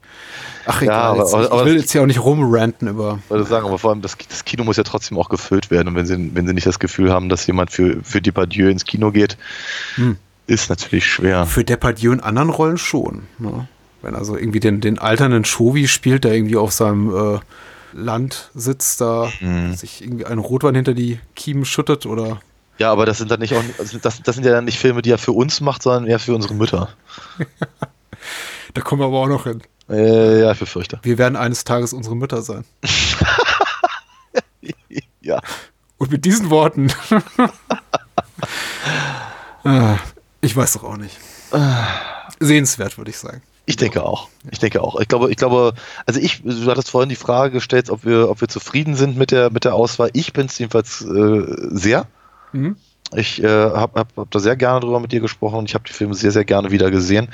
Können wir eigentlich öfter mal machen. Ja, weil es ein bisschen frustrierend für mich, aber du hast mir so viele schöne Seiten eröffnet von Delikatessen. Ich bin, ich bin ganz froh drum. Das, das freut mich. Ich freue mich auf, auch auf unser Promi-Programm nächste Woche. Also prominent in dem Sinn, dass es zum einen ein Film ist, der, glaube ich, schon sehr lange äh, kollektiv gewünscht wird. Ich glaube, Ja. äh, von dem wir seit Jahren bei Twitter, bei Facebook, in Kommentaren im Blog hören. Macht doch mal. Hm, hm, hm.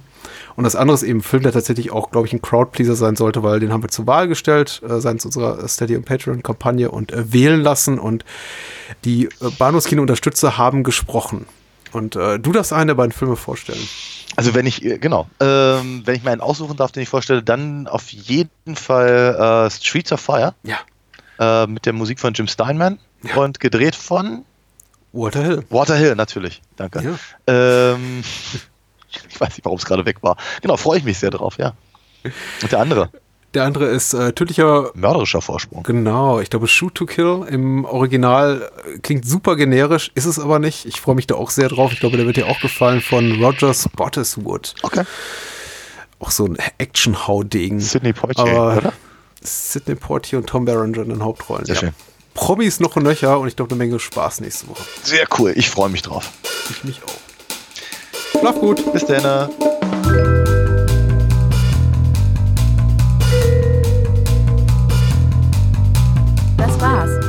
Mehr Bahnhofskino und die Bahnhofskino Extended Edition gibt es bei iTunes, Spotify und überall, wo es gute Podcasts gibt. Kennt ihr bereits Daniels Comics? Auf alinafox.de erfahrt ihr alles rund um seine legendäre Meisterdiebin und ihre Abenteuer. Und denkt bitte daran, eure Unterstützung durch eine Patreon-Patenschaft oder PayPal-Spende sichert diesem Podcast das Überleben. Unter bahnhofskino.com findet ihr alle Möglichkeiten, uns unter die Arme zu greifen. Vielen Dank fürs Zuhören und adios.